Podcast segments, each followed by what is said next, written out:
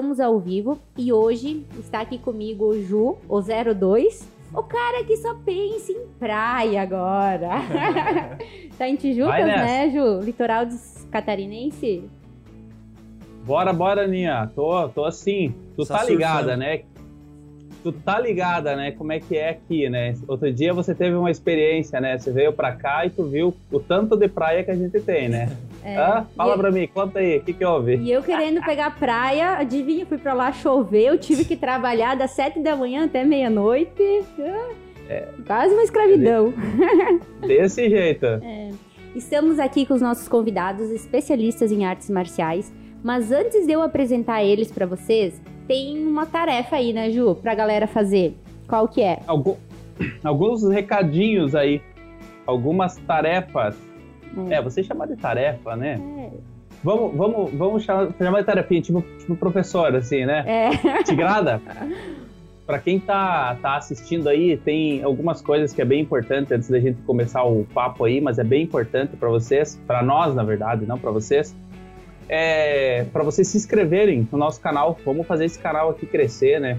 É importante que vocês se inscrevam para dar aquele ânimo, né? Para a gente continuar, poder continuar é, fazendo essas, é, esses podcasts, trazendo o pessoal do Chapecó, né, para ser conhecidos, enfim, eu sei que todo mundo consome podcast, todo mundo consome é, conteúdo do YouTube, mas vamos começar a é, consumir, né, Ana, o, o, o, conteúdo do pessoal daqui, então a gente pede para o pessoal se inscrevam, tá? Tá vendo? Se tiver vermelhinho ali é, no celular, na, no, no, computador aí, vai ali e se inscrever, tá? É muito importante para nós. É, também deixa o like, aquele joinha, né? Então, pessoal, deixa aí o joinha, tá? E compartilha. Vai ali compartilhar, manda pra galera, manda pro pessoal aí, os amigos, familiares, os grupos de família, grupos de amigos, do trabalho, enfim, cara, papo de artes marciais, todo mundo sabe que é muito importante isso daí. Né, Nia? É isso aí. Ainda mais se Total. você Ainda mais se você tem filho, é simpatizante ou pratica essa arte, nessas né, artes marciais, fica conosco até o final, porque essa galera aqui vai, eu digo assim, ó, vai tirar muitos mitos, vai desvendar muita coisa sobre essa arte, né?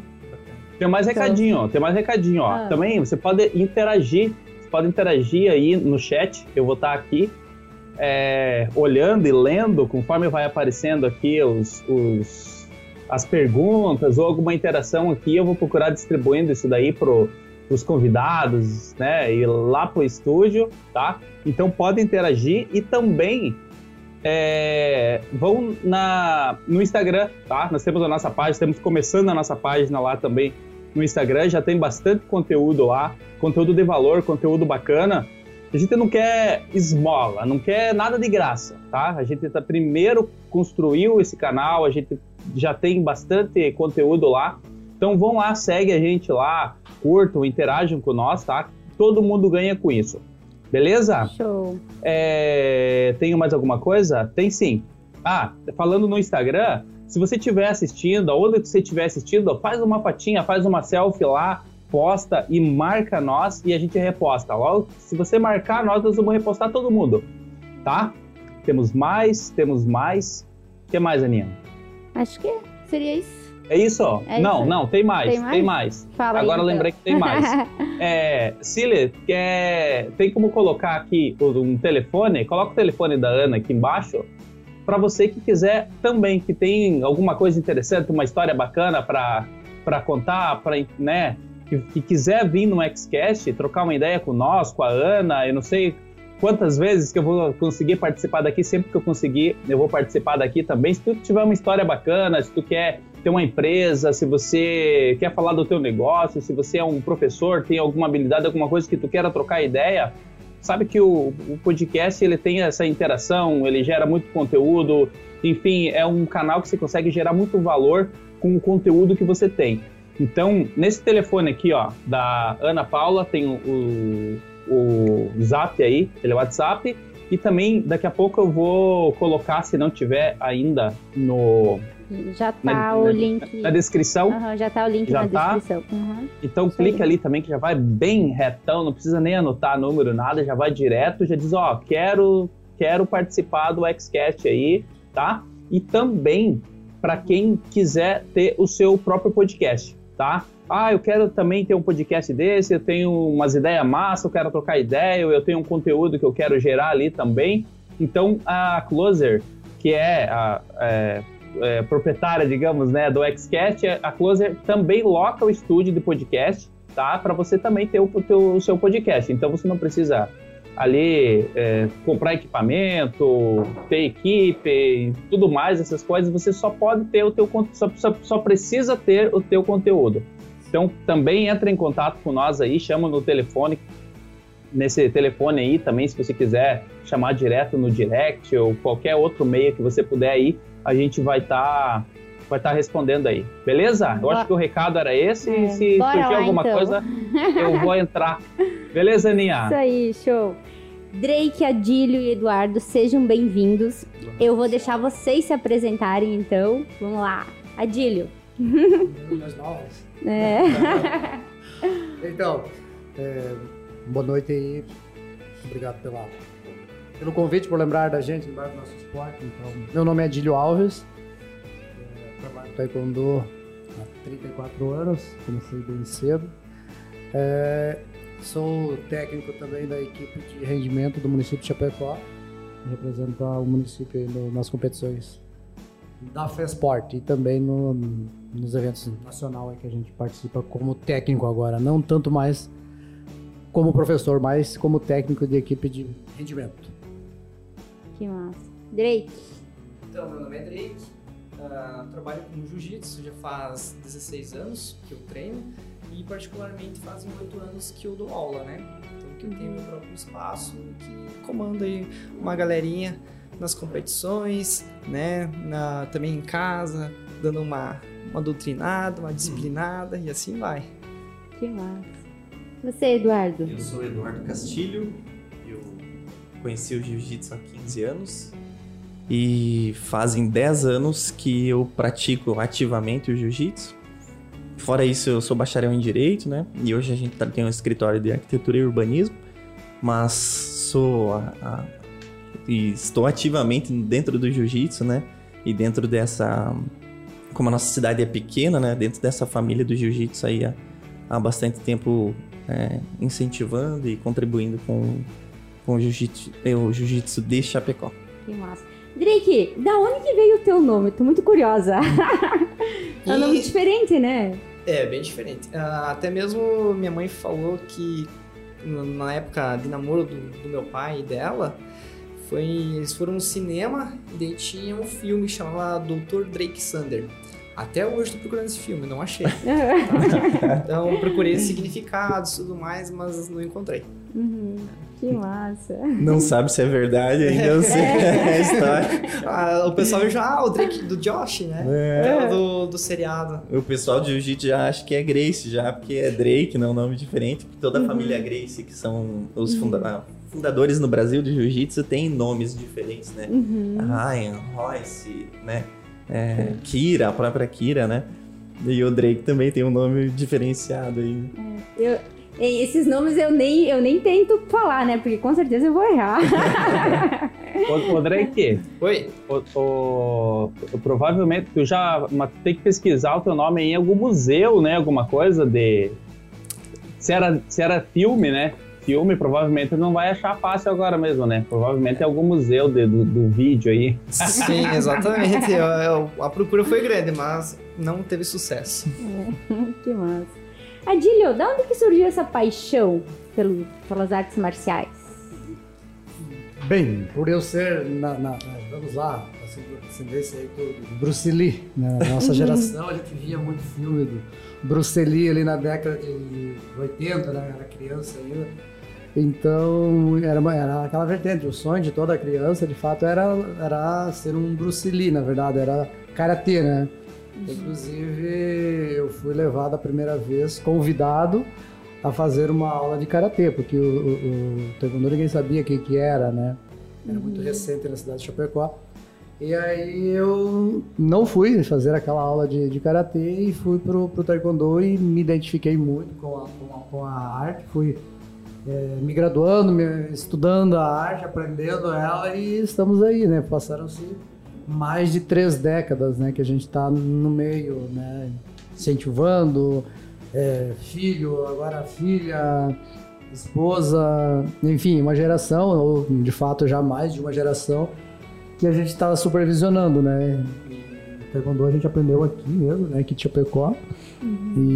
E, claro, saímos para fora aí para conhecer, para estudar um pouco mais dessa arte aí que acabou se tornando parte da vida, né? Não dá pra gente hoje separar, né? A, a parte da arte marcial, que é também esporte hoje, da nossa vida pessoal. Elas, elas uhum. se complementam muito, né? Porque a gente é, tem mais de 40 anos e mais de 30 anos, né? De, de, de, de vivência dentro desse esporte, né? Então ele acabou ficando é, que você falou, é uma paixão mesmo que a gente costuma dizer que é uma quase que é uma droga para quem uhum. usa, né? Então a gente depende de estar no tatame, a gente depende de estar em contato com alunos, depende de estar em contato até com os pais de crianças que nos procuram para a gente ajudar, auxiliar no processo da, da usar a palavra talvez não seja correta, né, da disciplina com as crianças, né, que a arte marcial ela tem muito disso, né, os pais geralmente às vezes nos procuram quando já não estão mais conseguindo assim,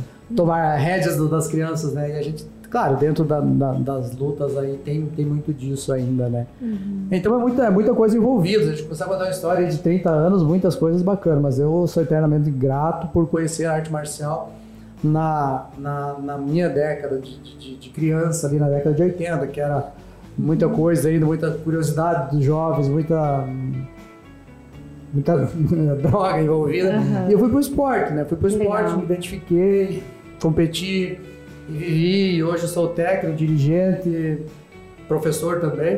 Uhum. Mas assim, muito grato ao, ao Taekwondo por, por ele fazer parte da minha vida e continuar me trazendo ainda é, bons momentos, momentos assim muito importantes que, que vale a pena ainda você é, passar um final de semana treinando com as crianças, você viajar três, quatro dias, você deixar a tua família às vezes para fazer algo que, que de fato te complementa, que te faz bem e que tu sabe que aquilo que tu está fazendo está fazendo bem para alguém também. Uhum. E eu acho, que, eu acho que em Chapecó, o Taekwondo e o Karatê são artes que já estão há muito tempo, né, Adilio? Exato. O karatê. Muito antes de todas essas outras que, que vêm agora crescendo, né? Exato, exato. O, o, momento marcial, o momento esportivo, de lutas, que hoje já mudou o nome, né? Mais esporte de luta, na verdade. Uhum. É, é um momento bacana, mas é, você sabe que primeiro, o primeiro esporte que veio de luta mesmo é o karatê, até porque eu falei, é o karatê, o karatê que depois se confundia com o Gufu do, do, do, do Bruce Lee, né? Sim. Mas era, as vertentes aqui na nossa cidade sempre foram muito fortes. Karatê, o judô, né? Judô. Do, do Konishi. E, e daí começar, começou a aparecer na década de 90 o Taekwondo, mas muito desconhecido. E depois vão surgindo, né? Tantas outras. Não temos vertentes muito fortes aqui do. Na década de 90 a gente tinha a capoeira. Uhum. A capoeira era muito forte também em Chapecó.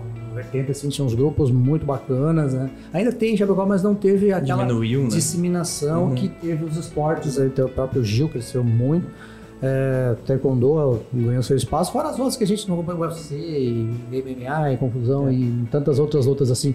Mas algumas que a gente chama de, de marcial, mesmo, Karatê, Judô, uhum. é, Taekwondo, Kung Fu, mas essas, essas, tem, essas são as, as, as, de fato aí as mais tradicionais. E outras tantas né, que, que, que tem aqui, mas não tem tanta expressão quanto Sim. essa, né, que é o, principalmente Karatê e Judô é o, Brasil aí, eu acho que ainda são mais fortes. O Jiu tem um espaço muito grande também. Até porque também. tem uma federação muito forte, né? O taekwondo, o próprio judô, né? Sim. É por esse fato de ser esporte que a gente falou, né? Esporte é, olímpico é, também. Esporte olímpico, isso tem que ter, né? Tem todo um, um, um ciclo, né? Tem que seguir lá pelo COB, pela uhum. confederação, federação e associação. Então é tem que seguir isso, né? Então isso ajudou, graças a Deus, por senão a gente vê que precisa disso, precisa essa, essa organização dentro de, de qualquer segmento, né? É. Então isso ajudou o esporte a crescer e crescer de uma forma organizada, né? Então a gente também, jogos abertos, aí o Gil tá chegando agora, né? Acho assim, Teve o terceiro ano agora, é, agora efetivou, então vai poder isso. continuar. Então isso, isso de, ajuda muito, né? Porque o, o, as lutas elas dependem de, de ajuda do, do, poder público, né? Sim. E se a gente não faz esse, esse calendário esportivo uhum da Fesport, a gente está desde 2008 no JASC, né, nos os eventos da Fesport. Aí a, as, as pessoas começam a olhar a gente com, com outros olhos e tentando o próprio poder público, né, dentro do possível também, é claro, ajudar a gente a fomentar as nossas associações, as nossas academias até, inclusive, com auxílio, né? Porque a gente sabe que, que a, arte marcial ela precisa né, de, de apoio para que a gente fomente atletas. Uhum. E quando a gente vai para esses eventos da FESPORT, a gente começa a ser visto mais pelo poder público, uhum. né? consequentemente mais divulgado, enfim. E, e, daí ajuda, ajuda a crescer. Né? E a gente está aí nessa batalha esporte olímpico desde 2000 e dentro dos eventos da FESPORT desde 2008. Agora tem evento esportivo, né, de escolares. Então a gente faz parte de todo o calendário do COB, né? Então a gente tem competição, muita competição. Estava fazendo as contas esse ano, a gente vai participar de 18 competição no ano. Legal. Né? Ó, eu, eu digo assim, aqui eu faço o papel da leiga, né? O que, que é o COB que tu comentou agora? o, o COB é o Comitê Olímpico Brasileiro, ah. que é o que fomenta as modalidades para as Olimpíadas, né? Ah, então é o COB que mapeia os potenciais atletas de cada modalidade, investe neles e leva eles a competir internacionalmente é. para que a gente possa ter chances de medalha nas Olimpíadas. Né? Então, assim, a, o pessoal, a gente estava lá em Fortaleza esse final de semana numa formação da seleção brasileira. Toda a seleção, toda a comissão técnica da Confederação Brasileira estava já mapeando atletas para 2028. 28, Legal. né? 2024 já está Fechado. Praticamente fechado. Praticamente. É quase aquela. A gente sabe quem quer, é, mas não pode divulgar porque uhum. pode mudar. Uhum. Mas então eles pensam a longo prazo, ciclos de dois ciclos, né? Que são oito anos. Então é o COB está e é ele que fomenta e é o que a gente vem aqui. Então começa a fomentar pelo município e aí a gente começa a levar os atletas a nível nacional e quem sabe, né? Potencial aí, torcemos para que o Gil também entre nesse ciclo, Sim. né? Que valoriza muito o praticante, valoriza muito o professor a fazer parte de, de, de um esporte olímpico. Eu acho, muito, eu acho muito legal isso, porque até hoje de tarde eu e o Drake tava trocando uma ideia e ver o, ver o Adílio falando assim, e claro, né, muito mais experiente que, que nós, é, é importante essa troca. De informação. Né? É, porque o jiu-jitsu em Chapecó, claro, eu tive que ganhar a faixa preta de alguém, né? O Drake teve que receber a faixa preta de alguém também. Então existem os nossos professores que são mais antigos, mas hoje o jiu-jitsu está caminhando para uma coisa um pouco maior. Exato. Né? Não é mais, ah, era uma academia na casa, era um negocinho lá. Ele está se tornando um negócio um pouco maior e está visualizando coisas maiores. Uma Olimpíada, campeonatos, né? Uh, hoje já tem no JASC, então assim, é. antes não tinha, era tudo muito. É, até teve a questão do Muay Thai e o box. Não, o Muay Thai, né? Que, que era, como posso dizer, a apresentação, né? Acabou não ficando e o Jiu-Jitsu acabou ficando, por causa, por causa do que? Da organização, né? Tanto do, do, dos professores de quem tomou o peito disso e começou a, a mexer os pauzinhos ali. Então teve dois anos que foi a apresentação e esse ano já entrou efetivo, então ele já vai ficar para o JASC. Aí já começa a abrir o leque para todo mundo, né? Das academias de Chapecó, representar o município já é uma grande honra, né? Então, assim, eu já representei o município de Chapecó no JASC, no Jiu-Jitsu também. Já representei no Judô antigamente, eu lutei joguinhos, né? E então, assim, é uma motivação, né? A gente luta mais por questão de gostar do que realmente ser apoiado. É o que o Adílio falou, né? O cara é. tá todo quebrado. Eu lembro ainda que, que o meu professor, por exemplo, é, é tem aí é, 12 anos de faixa preta. Só de faixa preta, né? e, todo o outro tempo de recebendo faixa e tal, né? Então ele é da velha guarda, né? Então muitas vezes tu tava meio, ah, não sei se eu vou hoje cara tem que cascorar, tem que treinar, tem que é. treinar. Então, tu vai pegando esse vício, né? Inclusive tem uma, uma frase que o pessoal fala nos treinos, né? Que parece uma, uma droga realmente, né? O cara quer, quer, quer treinar, tá machucado, não, mas eu vou treinar. Mas eu acho legal isso porque hoje eu não tenho academia, né? Ministrei, ah, inclusive ministrei um tempo a aula lá na fitness, né? Mas o Drake tem a academia dele lá, tem um, um dos maiores tatames de jiu-jitsu de Chapecó, né? É o dele. E eu assim, o Adílio falando, claramente eu visualizei, tipo, o Drake muito daqui para frente, né? Alguns uhum. anos para frente, tipo, trabalhando, porque ele já vem se dedicando nessa, né? Jiu-jitsu assim, vou levar meus alunos e tal, trabalhando com as crianças. Então, eu acho, eu achei muito bacana essa troca porque tem muito a acrescentar para nós olhar para, para as outras artes, né? Exato. Muito tempo ficou, né? Como a Adílio falou, eu sou da década de 90, né?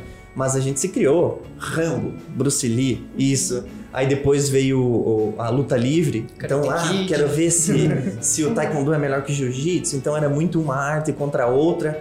E hoje não, hoje a gente tem que ver, não, o que, que essa arte tem para me oferecer? O que, que eles fizeram para chegar numa Olimpíada? Como é que é a organização deles, né? Então eu acho muito legal essa troca, acrescenta muito e ainda mais se tratando de Chapecó, porque quem se colocar na frente vai ser vai ser a pessoa que vai levantar essa bandeira que vai fazer o negócio acontecer realmente, né? Não e também sempre apontando os antecessores, né, que né, são nossos mestres e tal, né? que, que também nos direcionaram para isso, né? É, mas ali, como tu falou, né? É legal contar a história, além do profissional, mas a história da, da luta, né? Da arte marcial. Então, tipo, isso que é bacana, né? Drake, tu também tem uma história aí. É, como começou com essa paixão pelas, pelo jiu-jitsu? Então, uh, a procura, na verdade, comecei com o karatê e o judô, né? Uhum. Uh, o jiu-jitsu eu conheci mais tarde, em 2006. Mas por volta de 2002 eu conheci o judô e o karatê porque eu tive muito, muita dificuldade de aprendizado na escola né? Uh, tive o problema do bullying, que na verdade não existia essa palavra, né, antigamente. mas. eu, nova. É, eu apanhava na escola, né? Não sabia que era bullying. É, não sabia que era bullying, eu só apanhava, ficava quieto.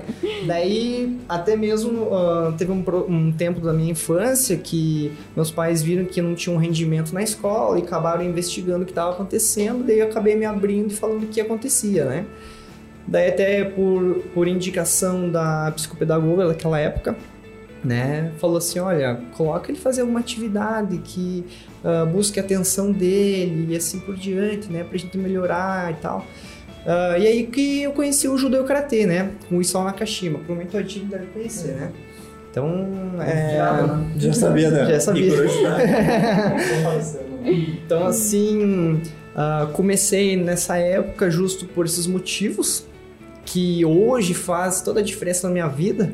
Então, pude tomar a questão da ter mais autoconfiança, melhorar a questão dos estudos, a concentração, certo?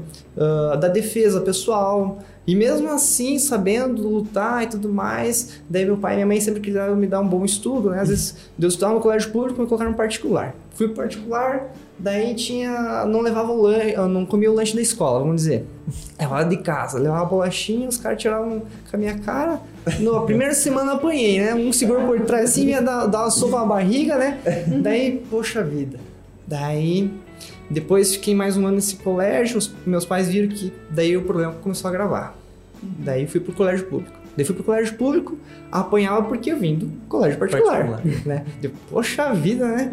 Daí na fila do lanche, até no, uh, pra pegar a merenda, vi um gurizão alto assim. E daí aquele dia eu tinha ganhado, um, acho que um real, dois do pai, e fui comprar um lanche, né? Porque daí eu pude comprar um lanche aquela vez. Né? O pai economizou com a mensalidade lá. e daí esse guri veio me tomar o lanche, né? Só que eu já tava, eu tava treinando. Uhum. Né? Pô, o guri me desceu, me desceu a porrada. Começou a me dar chute e tudo, e eu só me defendi. Eu cheguei em casa todo roxo. Daí eu contei pro pai, né? E ele sempre falava assim, ó, se tu brigar na escola, brigar na rua, tu vai apanhar em casa duas vezes ainda. Se tu apanhar na rua, vai apanhar em casa também, né? E se fizesse o contrário, a mesma coisa. Daí contei pra ele, ele não, vamos ver o que que tá acontecendo.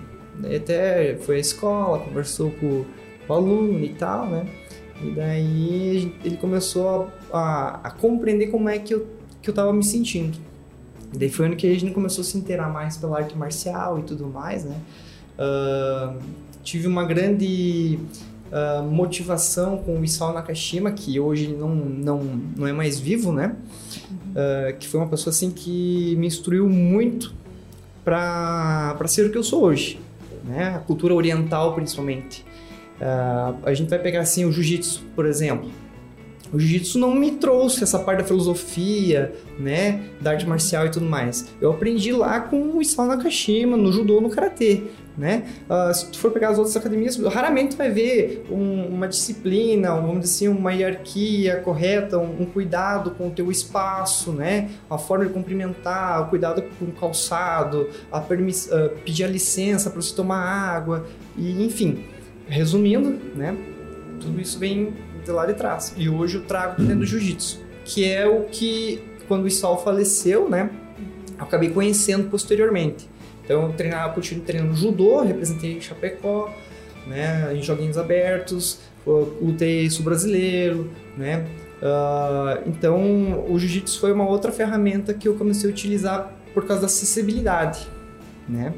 Então uh, ali eu comecei a trabalhar mais, conhecer mais e que me trouxe hoje. Também tive a formação em educação física, né? Fiz vários outros cursos de psicologia transpessoal, uh, curso de filosofia de arte marcial, fil, uh, metodologia infantil, uh, para para tá onde eu estou hoje. Né? Uhum. Claro que a gente teve muitas outras dificuldades, né? Uhum. Mas só fortaleceu.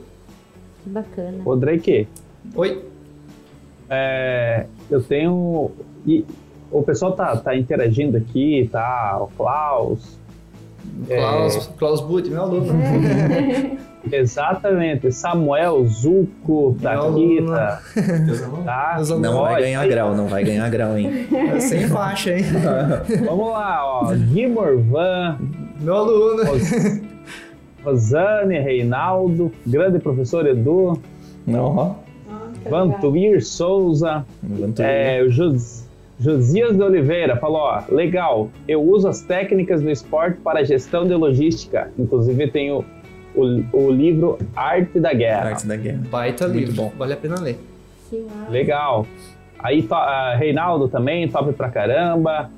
Enfim, uh, a pergunta é a seguinte: e o menino lá que te, te bolinhava lá, qual golpe você aplicou nele? Qual, que é o, qual foi o fim dele? Me conta. Agora deixa eu te contar. Tu acredita que quando eu comecei a fazer a faculdade, eu dei de cara com ele? aí, as, aí foi acertar as contas. É. Bastante sangue frio nessa hora, uhum. porque o autocontrole é acima de tudo. Uh, até mesmo, é, parece que é uma coisa que vem de tempos, né? Se ele se lembrou ou não que ele fez, eu me lembro. Uhum. uh, até mesmo a gente teve um, um, jogo de futebol da faculdade ali e foi fazer a troca de colete e me jogou na cara, né? E daí eu peguei o colete e joguei de novo nele. Falei assim: experimenta de novo, faz o que tu fez comigo. Agora o assunto é diferente, né? Uhum. Ele parou na minha frente, isso aqui ele é grandão, né? Ele parou na minha frente, ficou me olhando assim, né? Não sei se ele relembrou ou não, né? mas não precisei usar nada da luta para provar algo.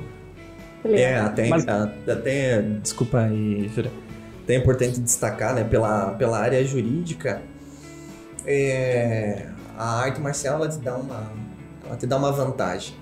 E isso é destacado nos primeiros UFCs que tiveram, né? Então, do, do o jiu-jitsu ele tem essa essa distinção da parte no chão. Então, se eu conseguir me aproximar do oponente, o cara não vai ter muita chance. Só que isso não era sabido, né? Então, depois que começou a se, tornar, a se, se treinar várias artes para que você tenha, né? Então, eu consigo manter distância, mas se eu puder aproximar, eu também consigo fazer uma coisa perto. E então, cada arte marcial tem a sua especificidade. E aí, se acaso acontecer alguma coisa na rua e eu sendo faixa preta, eu sou penalizado de forma diferente. Porque eu tenho um conhecimento diferente, né? Então esse, essa parte assim é, tem que ter muito cuidado. Até os praticantes que estão começando, muitas vezes hoje não tem mais muito isso, né? Na época tinha a, os Família bad Grace, boy, né? É, Grace, os brigador, né? De provocar outras academias, ou daqui a pouco de tu sair na rua realmente, ah, vou testar, ver se minha, essa, isso, aí, isso aqui que eu tô treinando tá dando certo, vamos ver se isso aqui tá funcionando. Então, hoje em dia, isso ele é considerado um agravante perante a lei. Então, se daqui a pouco eu me, é, me exaltar, né, junto com uma, uma, alguma outra pessoa na rua e usar das, das técnicas que que, que foram ensinadas, e isso pode ser um agravante, sim, é, perante um juiz. Então tem que ter muito, muito cuidado, né? Como a gente diz, a gente tem uma arma na mão, né? Uhum. Invisível, mas tem. Oh, e tu sabe que o meu pai, eu vou contar agora uma história minha. O meu pai, ele praticava karatê, né? E eu sempre queria fazer a luta, fazer algum tipo de luta. E a minha mãe, na época, não deixava, porque eu já era meio marrentinha. Sabe aquelas crianças meio... né? E a mãe não deixava com medo, justamente com esse medo que eu fosse brigar ou ser mais violenta, né? Mais violência e tal. Você sente isso hoje ainda dos pais, tipo, da galerinha, das crianças? Como é que é? Sim, ainda tem esse preconceito? Uhum. né? Uh, tudo vai depender de como é ensinado, vai depender do teu professor né? A criança, a partir do momento que ela começa a treinar, ela vai se espelhar em você, né? Quem está lá na frente. Então, se você é um professor que, vamos dizer, fuma, bebe, ele vai achar que ele tá certo. A mesma coisa que uh, o pai e a mãe em casa. Se ele vê o, o pai brigando com a mãe e vice-versa, ele vai achar que tá certo, né? Então, o professor tem esse papel. Ele vai se espelhar ali. Uh, então, como eu digo, tudo depende de quem que vai trabalhar com essa criança. Uh, até explico às vezes para os pais, né, quando tem a questão assim daquela criança que é muito agressiva, né, é hiperativa, enfim, a gente sempre busca baixar um pouco essa ansiedade, né, essa, essa agressividade dela e deixar num termo equilibrado, né. A mesma coisa acontece quando a criança é muito recuada, que é muito cabisbaixa, a gente tem que também motivar ela a se ter uma postura diferente, né? Ter uma, uma autoridade, saber se impor um pouco mais, mas tudo seguindo um limite, né? Então, tipo um equilíbrio. Exato, a gente tem que ter um equilíbrio entre isso. Uh, então tem que se pensar muito uh, quando você vai colocar o seu filho aonde vai pôr, né? Então hoje a gente tem muitos profissionais qualificados e tudo mais, mas mesmo assim você tem que investigar um pouco a mais, né? Uhum. Uh, ver como é que você vai deixar teu filho? Né? Eu tenho dois filhos, eu penso dez vezes, poxa vida, vai na escolinha lá, né? Será que a professora cuida, não cuida? Como é que funciona? Uhum. Então a gente tem que ter esse olhar clínico, saber uh, compreender, uh, investigar, né? Quem que é o profissional. Que bacana. E a Dilina? Tenho... Oi? Oi, Ju, pode falar. Desculpa. Não, pode. Eu, eu, acho que, eu acho que eu recebo com um pouco de delay aqui. Hum. É, é, porque o pessoal está interagindo e eu tenho duas perguntas. Uma da Lucilene Farias. Sensei Drake se tornou um grande professor, orgulho de ser sua aluna. A Joana está dizendo: comente sobre o jiu-jitsu para mulher, uso para defesa pessoal. Ah, então. É legal, é uma coisa que eu também ia falar e também é, até estender para o Adílio também, que é, é professor Adílio, que é justamente isso, né? Porque assim como tu diz, ah, tu não pode usar é, o, o, Eduardo para brigar na rua, esse tipo de coisa e tal, mas também é, tem, que ser, tem que ter muito sangue, né? Sangue é. frio ali para você não, não usar sabendo que você tem a técnica, né? Para não apanhar mais ou para não né? Uhum. Ter bullying, né? Não sofrer bullying. Enfim, como que as academias ou vocês tratam é, essa questão da, da, defesa pessoal? Vocês incentivam? O que, que cada arte trata isso? Ou é só, só no, esporte mesmo, assim? E, uh, pode falar. Posso? Então, uh, escutando aqui também o Drake falando e, e, já fazendo um pouco de reflexão do, do, do, do desse meu meu caminho até hoje, né? então a gente mudou bastante o, o, o perfil do, do, do, praticante de, de arte marcial também. Então, na minha, na minha adolescência lá, se procurava muito ainda, né? A, a, arte marcial era, ela era vista única e exclusivamente para defesa pessoal, preciso me defender, preciso me defender. Ao longo do tempo foi passando a, a, a, a ter mais as a raiz mais voltada para uma atividade física, né, para um estilo de vida. Enfim, ela foi entrar com uma modalidade esportiva também. Então, quer dizer, é, a parte da defesa pessoal, ela ficou um pouco mais, né, para trás um pouco. Hoje as pessoas estão mais focadas em, em cuidar do seu corpo, da sua cabeça, de repente, que tendo uma cabeça boa, como o Drake falou, quem é o teu professor, quem que te ensina, o que, que ele te passa, que conteúdo ele te passa, ele te prepara. E você, é claro que nós não somos preparados para uh, aguentar muita pressão ou levar alguns, que nem vamos usar mais um termo mais pejorativo aqui, levar desaforo para casa. E a gente geralmente tem esse costume de é, descarregar ou querer brigar. É natural, é nosso, né? Do ser humano, é do homem.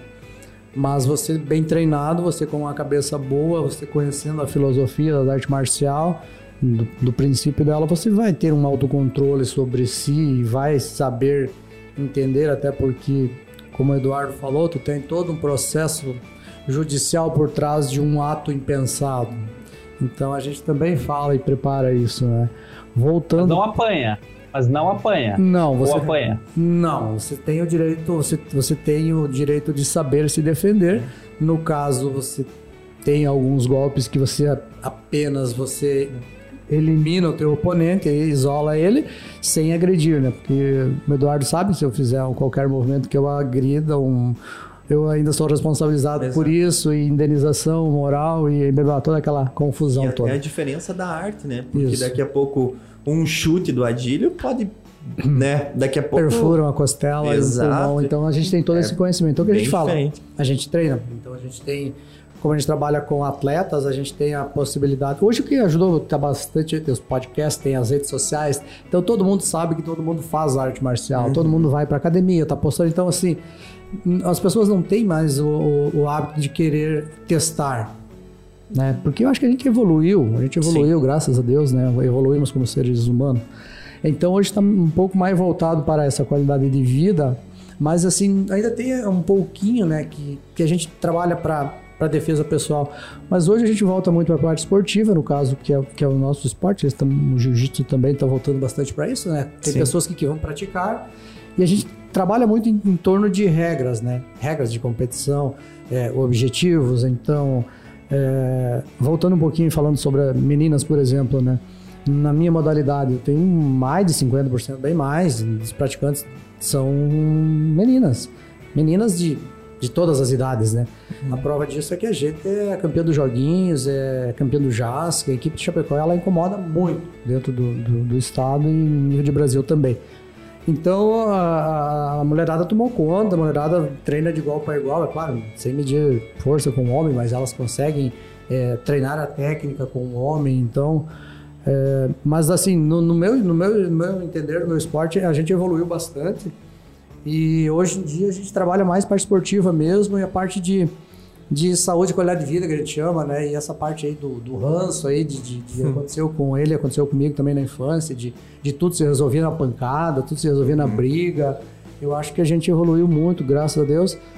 Acho que também por isso que as artes marciais, que nem o Eduardo falou, a academia dele é grande, a academia do Eduardo está cheia de alunos, alunos buscando, os pais até incentivando, porque sabem que eles não vão lá é, aprender algo para usar na rua, até porque uhum. o Eduardo Drake. O Drake tem, tem a, as situações de fase os seus festivais, o aluno quer competir dentro de uma regra, de uma brincadeira, e ele descarrega a sua energia negativa, a tensão dele do dia a dia, e ele sai é, com a cabeça vazia, o coração uhum. leve ali, e segue uma vida é, legal. Então a gente evoluiu, do meu ponto de vista, evoluiu bastante a, a arte marcial.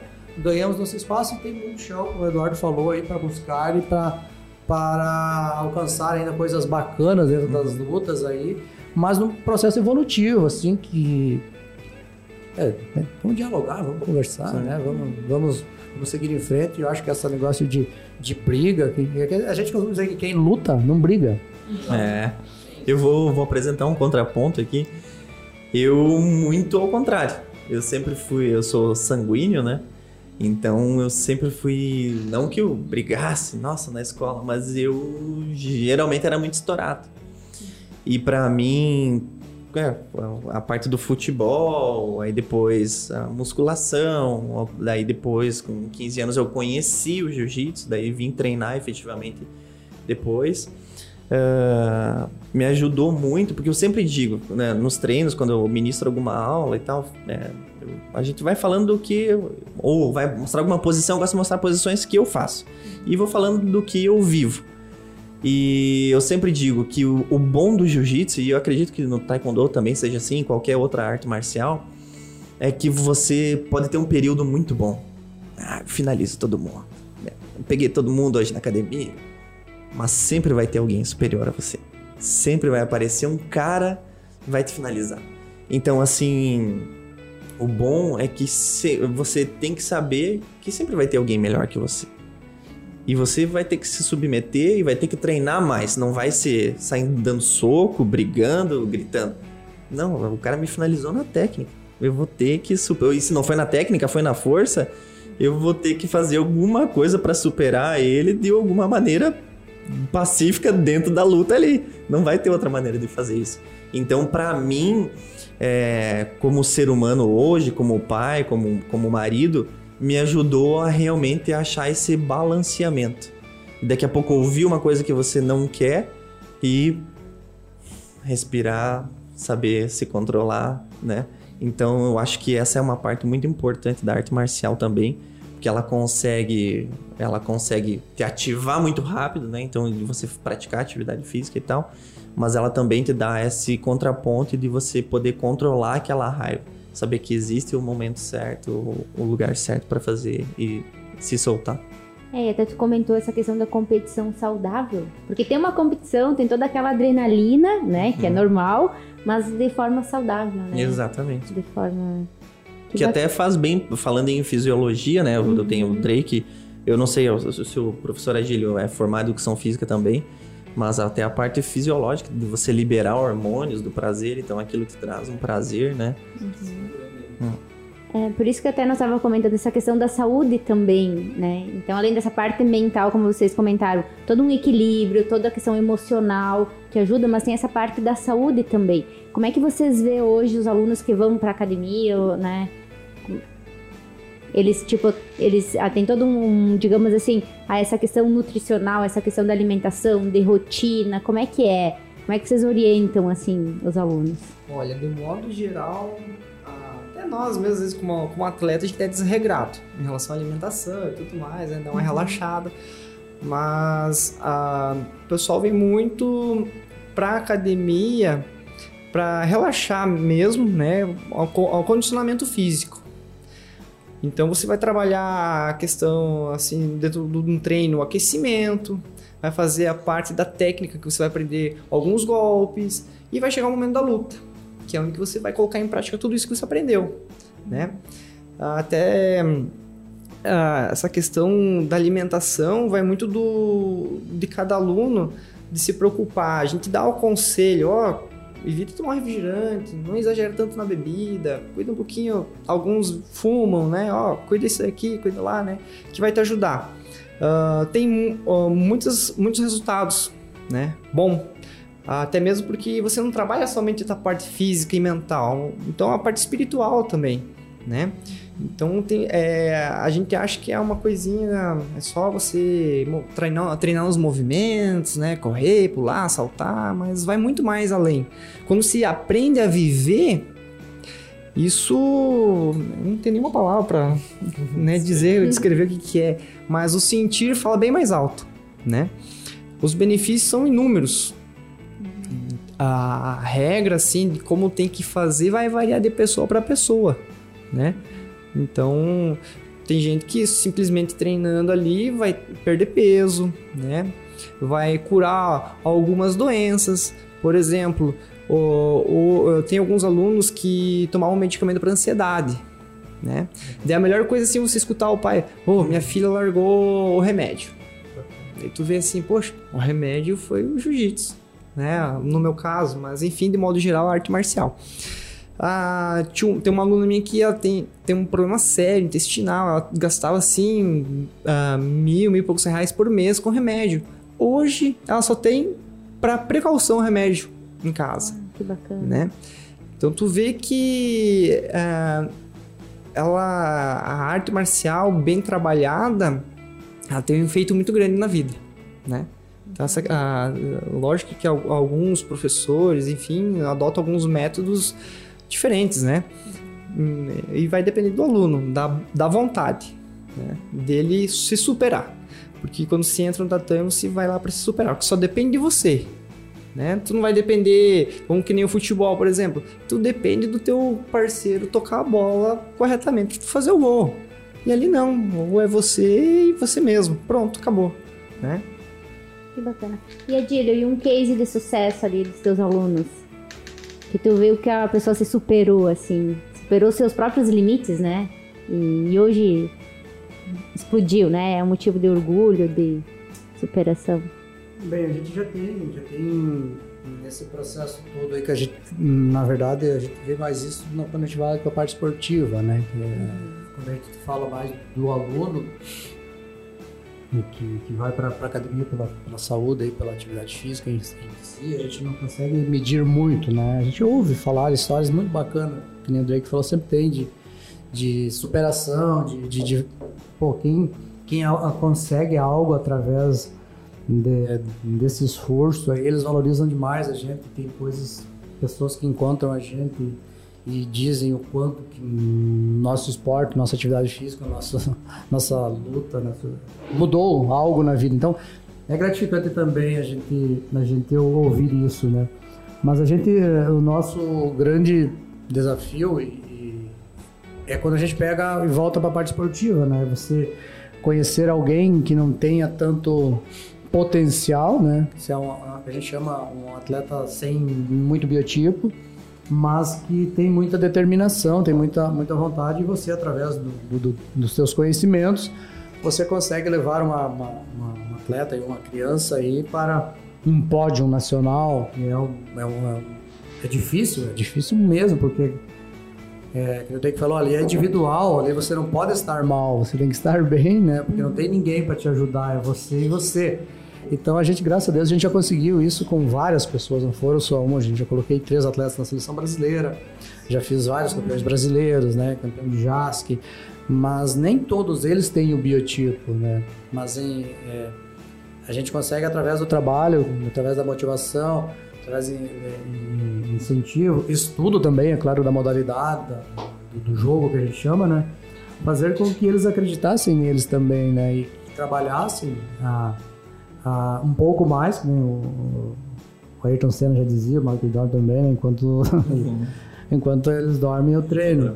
É, então, mais ou menos isso, né? Não, não com tanta intensidade, mas que eles é, treinassem um pouquinho mais, trabalhassem um pouquinho mais, que era possível sim. E graças a Deus a gente conseguiu isso, né? Então, são, são várias essas, essas situações que deixam a gente bacana assim. Eu até falei domingo, quando estava lá no final do evento em Fortaleza, né? Eu ainda tenho adrenalina, eu ainda tenho vontade de fazer isso. Isso me, me, me tira de uma área de conforto, porque quando eu vou e ganho, é... eu não sei, mas se, se a gente estava certo, o nosso adversário é, facilitou, né? Aí quando a gente perde, a gente volta com uma sacudida legal, porque às vezes a derrota ela precisa, né? A gente precisa. É como o não que a gente recebia da mãe, enfim, do pai lá. Às vezes o não a gente vai entender o não hoje, né? A derrota é a mesma coisa. Ela nos tira de uma área de conforto às vezes, né? E a gente teve lá umas derrotas meio doídas no final de semana, algumas vitórias também. E nos, nos trouxe agora para a nossa realidade aqui de voltar e, e tirar coisas novas deles, estudar novamente. E sim, também a gente tem que tomar o cuidado de é, ter uma energia positiva de, de, fazer com que uh, as crianças não desistam e, e, que muitos não sabem assimilar a derrota, né? A perca é, é complicado, nós seres humanos não fomos aí para perder, a gente não gosta de perder nem, é. às vezes nem para o ímpar. Aí imagina você perder uma vaga na seleção brasileira, você perder um título nacional para uma criança, 16, 17 anos, né? é, é para eles é o fim. E para a gente não, a gente sabe que uh, o dia de amanhã está tendo nova oportunidade, né? Então a gente também tem esse trabalho de, de psicologia. É, dizer, eu sou meio psicólogo, professor, pouco pai. Tudo. A gente só não é, às vezes, massagista, médico não, mas psicólogo, treinador, técnico, às vezes pai, irmão. A gente faz de tudo, né? Esporte amador é, é bacana por causa disso, né? Viu, Gílio? E existe uma uma dificuldade por conta do, de ser uma cidade de interior? Tipo assim, ah, ou é, se for bem no campeonato, você consegue, vai, vai para uma seleção? Uh, Chapecó, ela, graças a Deus, ela tá deixando ser cidade pequena, né, cara? A gente, a gente bate em tudo, tecnologia, esporte, aí vocês viram, a gente tá, tá, graças a Deus, evoluindo. E a gente... Por isso que eu falei que uma derrota doeu, né? Porque uhum. eu, eu, a gente colocou uma, uma, um atleta na seleção brasileira, agora. Mas a gente perdeu a final, ela ficou reserva, né? E é uma menina que está treinando comigo há nem dois anos e a gente já foi para a seleção brasileira, né? É, mas a, a, a, nossa equipe, o nosso treinamento, a equipe que me ajuda, é, tem muita experiência, tem muita bagagem. Então, assim, a gente não perde tecnicamente. Eu falei para elas, vocês não perderam para para elas, não. Vocês perderam para vocês, para vocês não acreditarem em vocês, até por causa do tempo, né? São meninas uhum. de 16, 17 anos, a cabeça ainda ela é meia, meia aérea.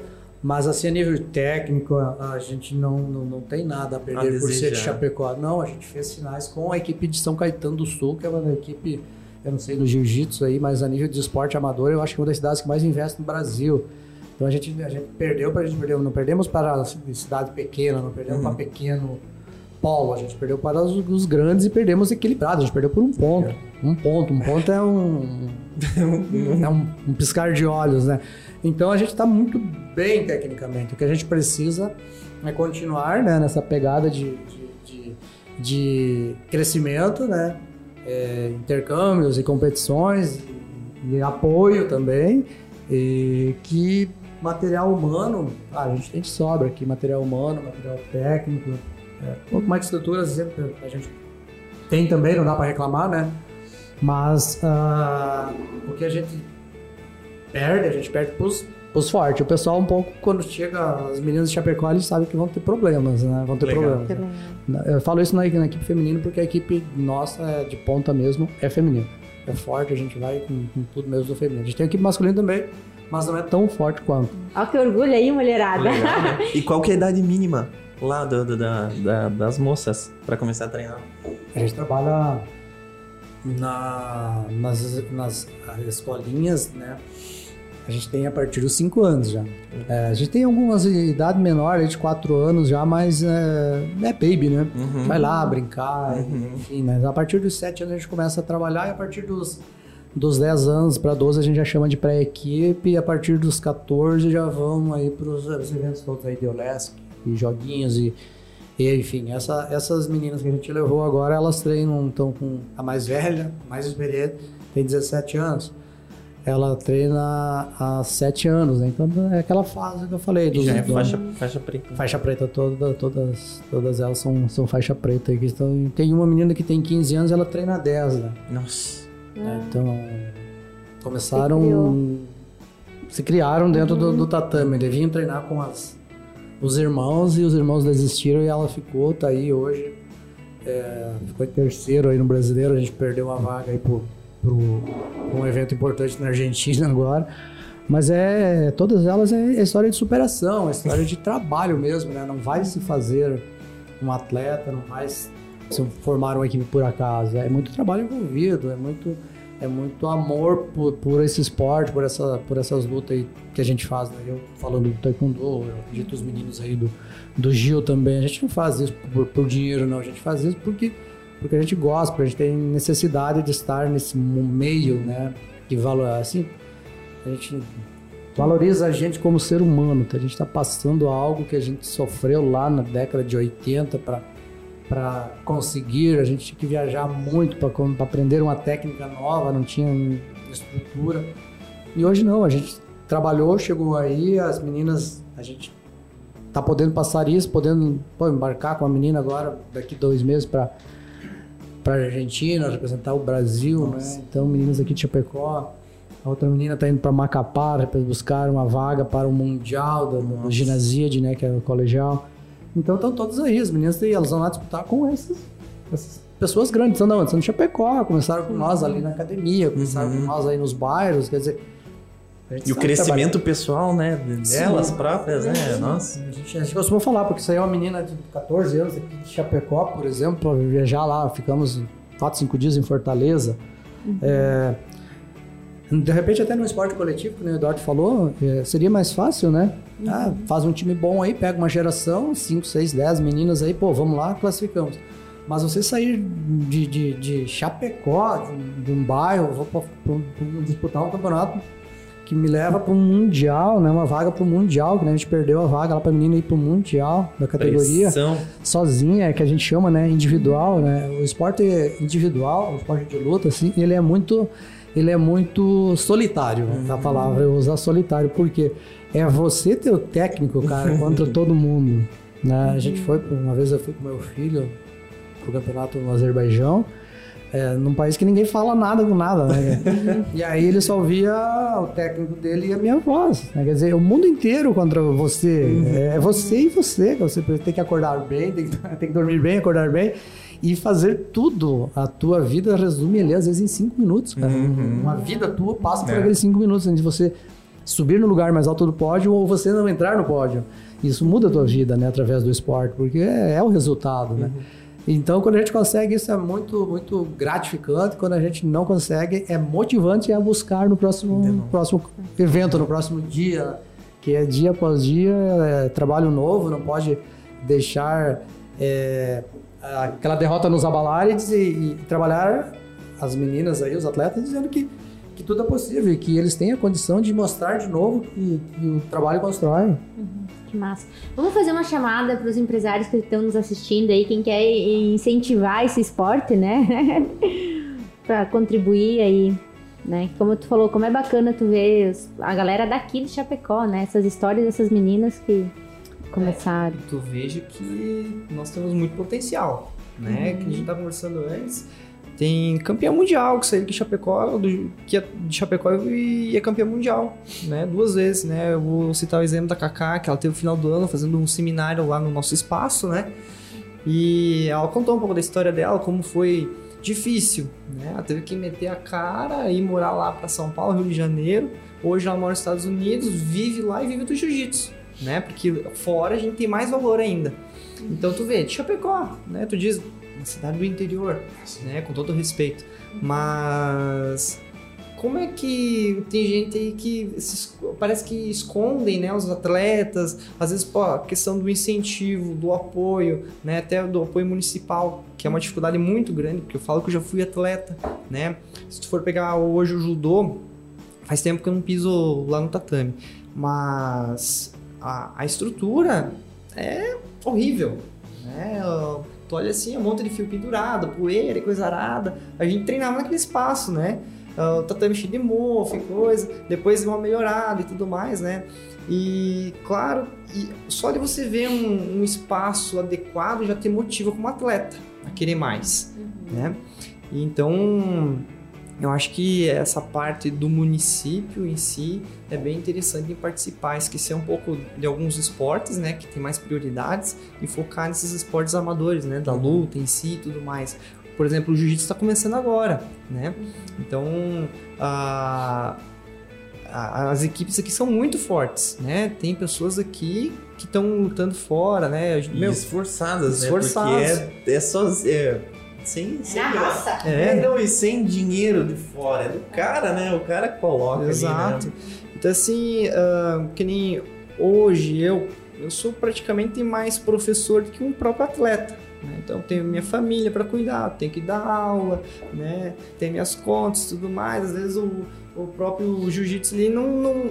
Se fosse viver só daquilo, vamos dizer que eu passava apertado, né? Uhum. Mas a gente tem que dar os pulos. Agora, o cara que quer treinar, quer ir para frente, ele vai ter que focar numa academia, ele vai ter que se dedicar somente a isso, né? Dia e noite.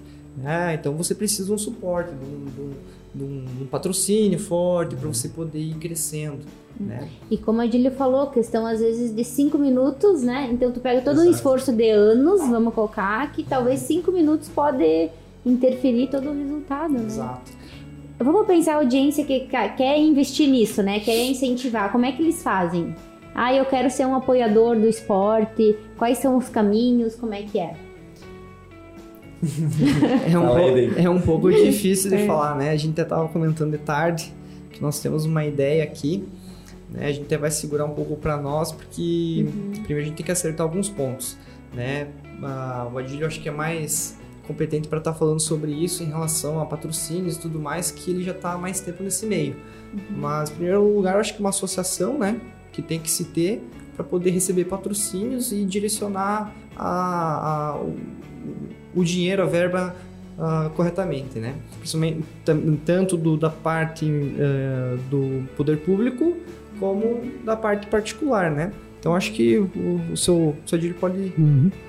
Então, a gente já tem, né, como eu falei, desde 2008 ali a gente começa, a gente recebe recurso público né, através da prefeitura aí, através da, da associação e prestação de contas, enfim. O que, que a gente tem hoje, né? Claro, temos a lei de incentivo ao esporte, por a gente ser esporte olímpico, né? Então a gente tem agora mês de... tá aberto agora, se não me engano, abriu o edital, que a gente está com um projeto aí de, através da lei de incentivo ao esporte, né?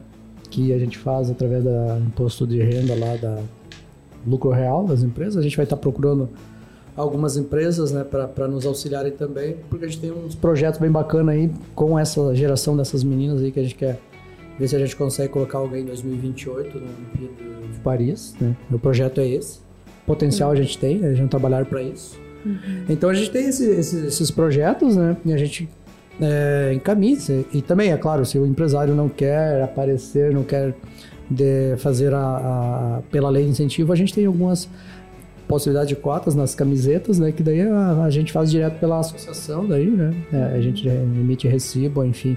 A gente tem muitas possibilidades, né? Então a gente tem, tem a gente tem o, o nosso pessoal da diretoria que, que faz essas esses contatos e estão começando agora de novo em 2022 aí para a gente buscar os, os recursos porque a gente é, só o que o poder público repassa para a gente, a gente não consegue dar todo o suporte de competições, é muita competição durante o ano, né? Então a gente está com esses projetos de captação de recursos pela lei de incentivo e alguns né, fora a lei, porque tem empresas, por exemplo, que a gente conhece que são empresas menores uhum. que não deduzem né, o imposto de renda total. E daí a gente faz aquela aquele patrocínio, aquela amizade que a gente tem com a empresa, dá lá o que pode pra gente, a gente estampa a marca na, no, na camiseta, né? Uhum. E a gente tem o nosso patrocinador master, é o, a Prefeitura de Chapecó, e a gente tem um apoio bacana aí com a universidade, né? Que, que a gente mantém atletas daí que saem do ensino, ensino médio já entram direto para estudar, né? Então, assim, além da gente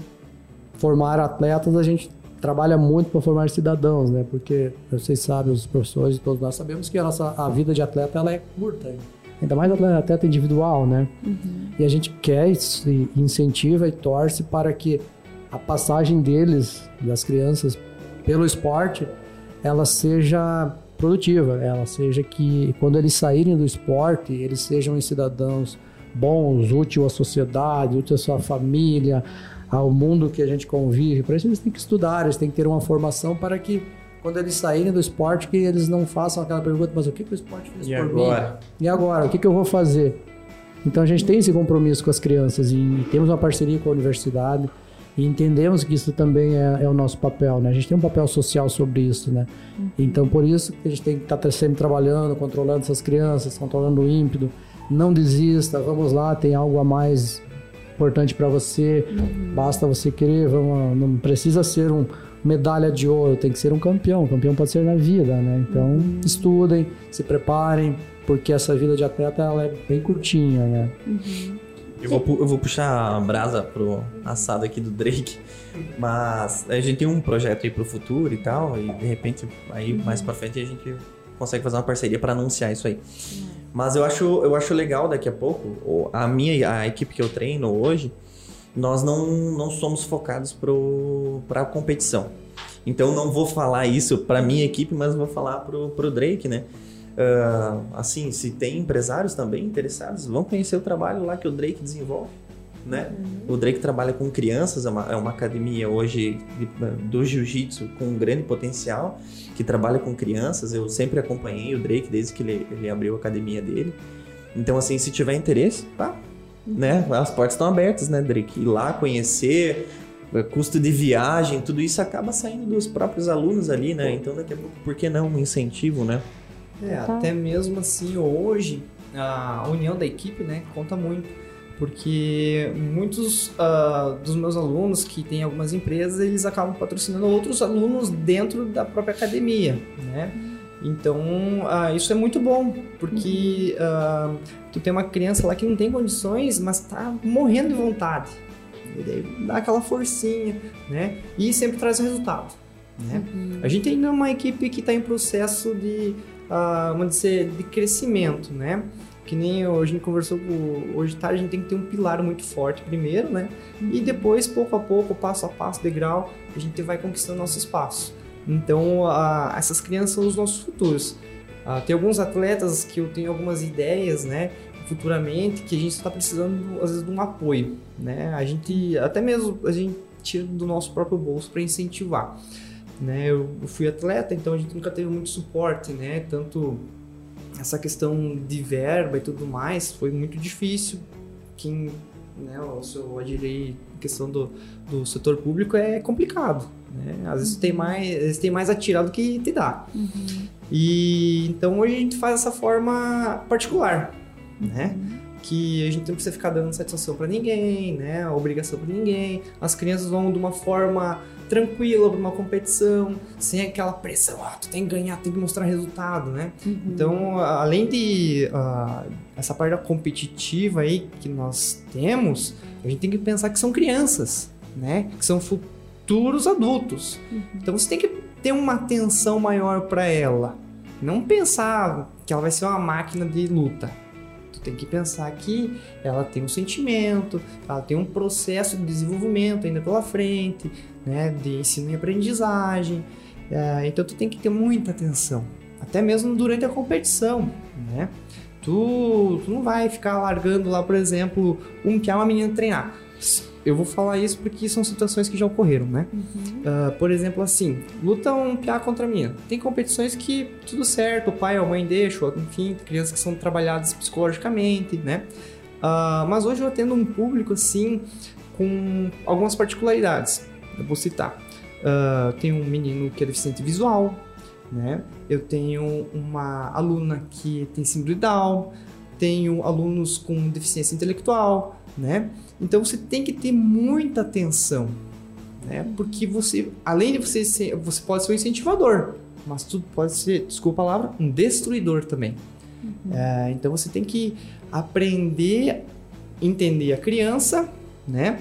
Para o futuro dela e saber como ela trabalha e, e essas decisões que você toma é, vale para o resto da vida.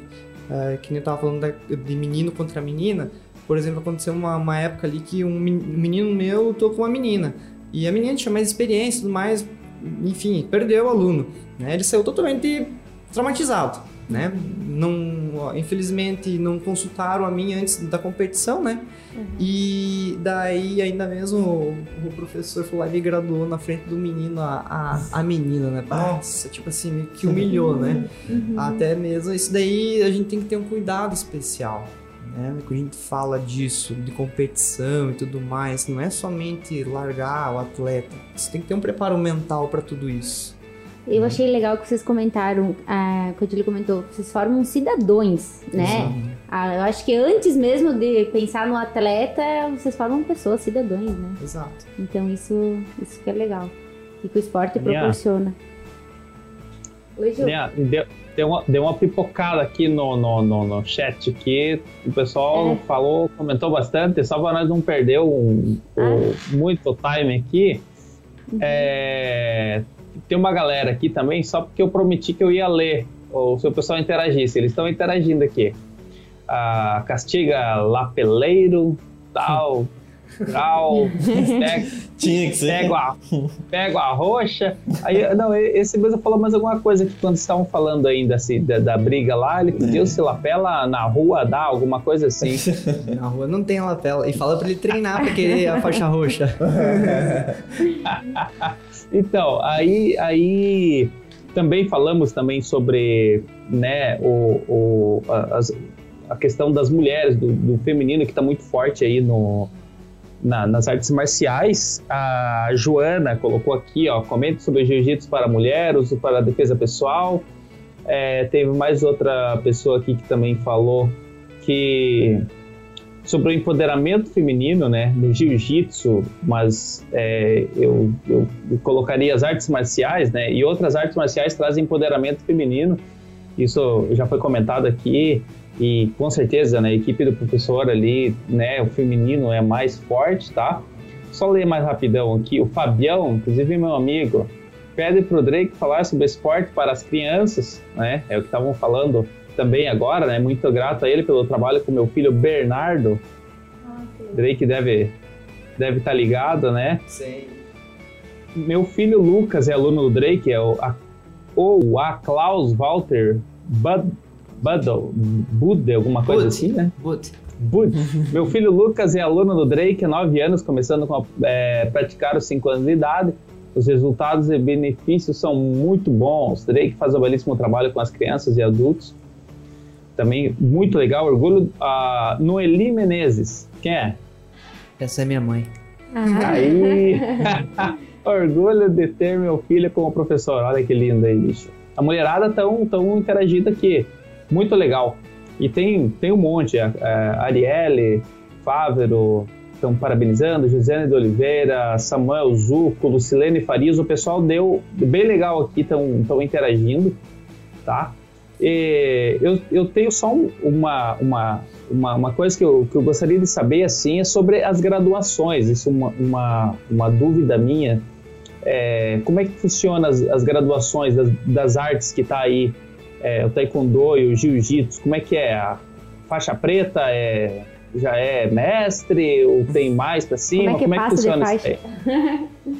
Qual que é a, a, graduação do começo até o fim? Quanto tempo? Como é que funciona isso daí? Quer começar? Posso começar? Não, falar tanto pelo, pelo, pelo taekwondo. Então, o taekwondo ele é, composto, ele é composto de faixas coloridas, né? São oito cores, né? Até a faixa preta, né? A gente costuma, no início, dois exames por ano. Aí, quando vai chegando umas faixas mais cores mais fortes, né? Que é a vermelha e a, e a, a, a roxa agora que a gente tem. Então, a, a, um exame por ano, né? Mas em média, em média, se o atleta for bom, esforçado, a gente forma o atleta de 4 a 4 anos e meio de, de formação do início até a faixa preta primeiro dan, né? É, primeiro dan, segundo dan e terceiro dan. No taekwondo, a partir do quarto dan, é, ele é mestre, né? E a partir do quarto dan, o mestre ele pode examinar os seus, seus alunos também, né? Até a graduação de terceiro dan, ele, ter, ele tem que ter um mestre responsável pela graduação dos seus alunos, né? Inclusive esse mestre que indica o terceiro dan para ser mestre ou não, né? Ele que tem a responsabilidade de formar esse, esse mestre, né? A partir do do quarto dan sucessivamente também, quarto, quinto, sexto. A gente tem, a partir do sétimo dan, é o grão, grão mestre, né? Que, que, que é o, o taekwondo vai até o nono dan só, que a gente tem conhecimento, né? De pessoas que são nono dan hoje vivos, né? Que os demais têm muita idade já, já não temos dez dans, né? E eu faço parte da, da graduação de mestres da Federação Catarinense também, né? Então eu sou a faixa preta sexto dan. Então eu tenho a responsabilidade também de formar os mestres do estado, né? Então eu participei no final do ano também de uma banca de mais de oito mestres dentro do estado. E a gente está também nesse trabalho há bastante tempo e cuidamos, né? Participamos dos, da elaboração de conteúdo de graduação, de, de currículo de graduação, de preparação dos professores, dos, dos mestres também, para que sigam uma linha de trabalho, né? a linha de preparação para que o taekwondo, por ser um esporte olímpico também, ele que ele não acabe é, a gente já viu isso no passado, cada um trabalhando de um lado, fazendo o seu próprio trabalho e no final não se produzia muita coisa. Uhum. Eu faço parte desse processo todo aí também, enquanto é, federação, né, e formação de novos professores, né, já pretas e mestres, né, e também graduo aqui na região a alunos de Concórdia, Maravilha, da região. Maravilha agora já, já formei mestre no final do ano Pinhãozinho. Mas da região oeste aqui a gente trabalhou de, de caçador para cá e agora eu tô formando mestres ali. Uhum. Tá tirando um pouco, a idade tá chegando aí, já não tenho mais tempo e nem é. energia para correr atrás de, de, tanto serviço, né? Então a gente forma os mestres e eles vão cuidar dos seus, das suas criancinhas lá dos seus discípulos, né, para que sigam essa, essa linha de trabalho aqui. É mais ou menos isso. Oito faixas coloridas e após cada tempo de faixa preta, se eu sou faixa preta primeiro dan, eu preciso ficar no mínimo mais um ano para formar para segundo, depois para terceiro e é claro. depende é... da indicação do uhum. seu mestre. E como é que é essa formação? É uma competição? Vocês analisam? Como é que. Não, é um, currículo, é um currículo, currículo, técnico, né? Não é um currículo técnico, é de apresentação de técnicas, né? É claro, tem ainda a demonstração da luta propriamente dita, que a gente chama de, de demonstração de técnica. Não é uma luta. Uhum valendo ponto, mas sim uma demonstração daquilo, né? Uhum. Por exemplo, na formação de mestres, a gente está falando de pessoas acima de 40 anos, né? Dificilmente a gente tenha mestres antes disso, né? Então, como é que você vai fazer? A gente tem uma, um prazo de validade, né? Não tem uhum. como você medir técnica, né? De física. Então, a gente ah, analisa pelo conhecimento, pelo serviço prestado ao esporte, né? Isso tem um, um poder de o que, que essa pessoa agregou a essa modalidade ao longo da caminhada dele. Aí sim, se ele tem condição de ser indicado para a banca, ele faz uma prova escrita, né? apresenta um trabalho de TCC lá e defende uma, uma causa lá de um, um artigo dentro do Taekwondo, apresenta e sim, ele está apto a ser um mestre de Taekwondo e, enfim, né? A parte da demonstração da parte de luta mesmo é na parte mais iniciante, até uma idade. E depois a gente acaba entendendo que a parte já passou essa e que ele tem outros compromissos e outras funções dentro do esporte que ele pode agregar também, não mais só na parte de medição de força ou de técnica, né? mas sim de conhecimento. Legal. Antes do Drake falar, queria destacar que é interessante ouvir a história do Taekwondo e tal, e como é que é a graduação, porque isso representa ou isso exemplifica o porquê que o jiu-jitsu ainda não atingiu alguns lugares. É, porque como o, os Gracie difundiram a arte e né, tornaram o Brazilian Jiu-Jitsu, a família era muito grande. Então, quando começou a dividir a família, tios e tal, cada um começou a fazer do jeito que queria. Então, um, ah, um vai ter faixa verde. Não, não, na minha academia não tem faixa verde. Então, isso dificulta um pouco, né? Até mesmo a questão de graduação. Muitas academias, não, vai ter exame de faixa tem que saber as posições. E outras não. Ah, o cara, o professor lutou, o cara não, ele tá apto, vou, vou dar uma faixa, vou dar um grau para esse esse aluno e tal. Então, é legal ouvir porque exemplifica certinho o porquê que o jiu-jitsu ainda não conseguiu conquistar alguns lugares, porque muitas vezes por conta dessa, dessa hierarquia dos antigos e tal, algumas academias ainda con continuam seguindo uma linha e não se unificam para que o esporte, o jiu-jitsu em si, caminhe para um, um patamar mais alto, né? Deixar para o Drake falar das faixas. É, eu ia... Ah, ah, só um pouquinho, Drake, desculpa é, interromper, já, já, que você falou, porque também estava no, no meu radar saber sobre justamente sobre isso. Qual a diferença aí é, do jiu-jitsu brasileiro? Eu não sei se é, mas os, eu acho que foi os Grace que trouxeram ou não, ou adaptaram, né, pro, pro né, que é conhecido hoje, principalmente ali, eu assisti muito desde de novo ali, o MMA, o UFC, essa coisa toda, foi ali que eu conheci os Graces, enfim, eles falavam muito que, ah, o Brazilian Jiu-Jitsu, uhum o jiu-jitsu de Grace, essas uhum. paradas todas aí. Mas ele não foi eles que, é, que, que, criaram né, o jiu-jitsu, né? É uma arte com certeza muito mais antiga. Enfim, qual que é a diferença? E, e se todo o jiu-jitsu brasileiro é, vem dos Grace? Como é que funciona isso? Ou se tem esse outro jiu-jitsu, não sei se é, se é do Japão, de onde que é, ou se tem essas duas academias no Brasil Uh, na verdade, assim, a criação do jiu-jitsu é milenar, né? É, tem histórias aí que diz que vem da Índia, teve um processo que passou por toda a Ásia, ah, depois veio para o Japão. Monges que, que monges, tinham que se defender porque é, não podia trabalho, usar armas é. e tal, né? Na verdade, toda a arte marcial é voltada para a guerra, né? Então, é, antigamente não existia arma de fogo, né? Então, o combate era corpo a corpo. Então, já começa daí né? Era de espadas e tudo mais, então por isso que foi, foi criado a arte marcial, já diz marcial, voltado para os militares. Uh, a arte em si foi de, de um tempo para cá colocado meio artístico, né? Então o que acontece? nesse processo, no caso do jiu-jitsu, chegando ali no Japão, uh, só poderia. Nem era jiu-jitsu, né? Era, era jujutsu. Não era. O jiu-jitsu foi adaptado para o brasileiro, né? O, a palavra em si. Então, uh, nessa época de transição que chegou ali no Japão, Uh, somente uh, filhos de senhores que poderiam, filhos ou até mesmo os próprios senhores poderiam aprender a arte marcial, né? Então tem o Jigoro Kano, que foi o, o criador do judô, né? Que pegou essas partes do jiu-jitsu e adaptou, né? Uh, com quedas e tudo mais, de acordo com a sua a estatura física, né? até mesmo ele era professor de educação física. E depois disso, acabou percorrendo a Europa e tudo mais, até que chegou no Brasil através do Conde Koma, né? Uh, Mitsuo Maeda. Então, quando chegou no Brasil, com, uh, uh, tem a família Grace, teve outras famílias envolvidas, não consigo recordar agora os nomes, mas receberam esses japoneses, né?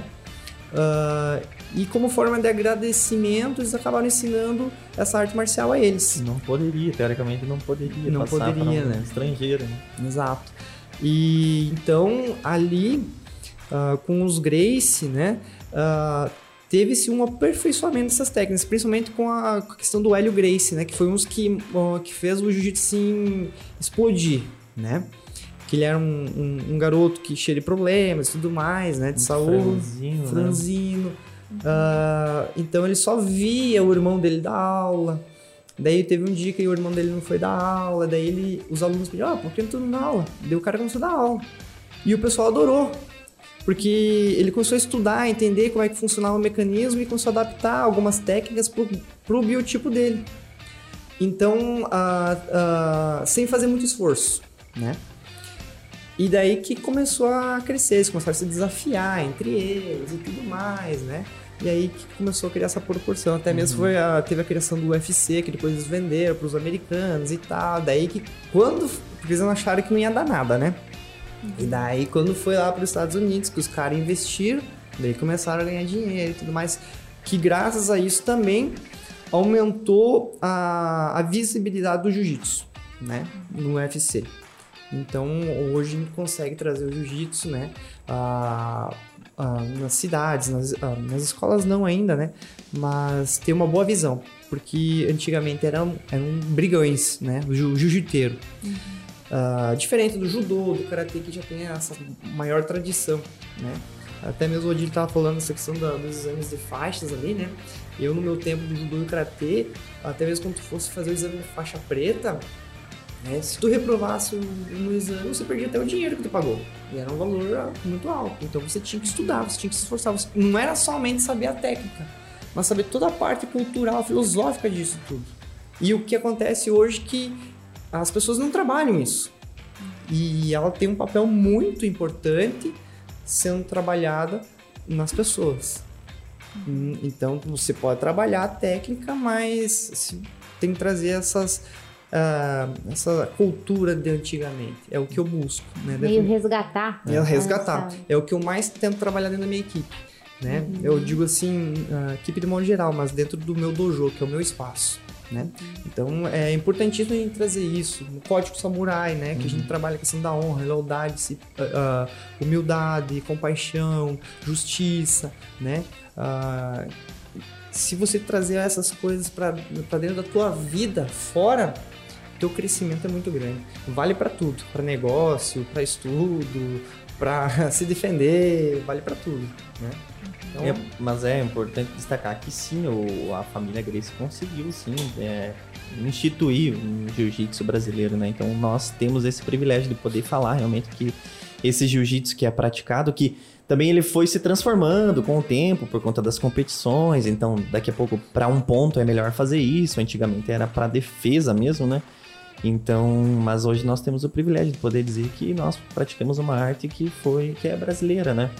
E até mesmo antes nós estávamos falando de saúde, bem-estar, uh, a própria família, a Grace, uh, eles desenvolveram uma dieta junto com a arte, né? Existem livros e tudo uhum. mais. Existem é, é, membros da família que nunca tomou um refrigerante, nunca comeu um sorvete Então, assim, se, claro, né, se nós seguíssemos a risca ou Brazilian Jiu-Jitsu mesmo, nós teríamos um resultado muito maior, né? Porque isso se inicia desde a alimentação, né?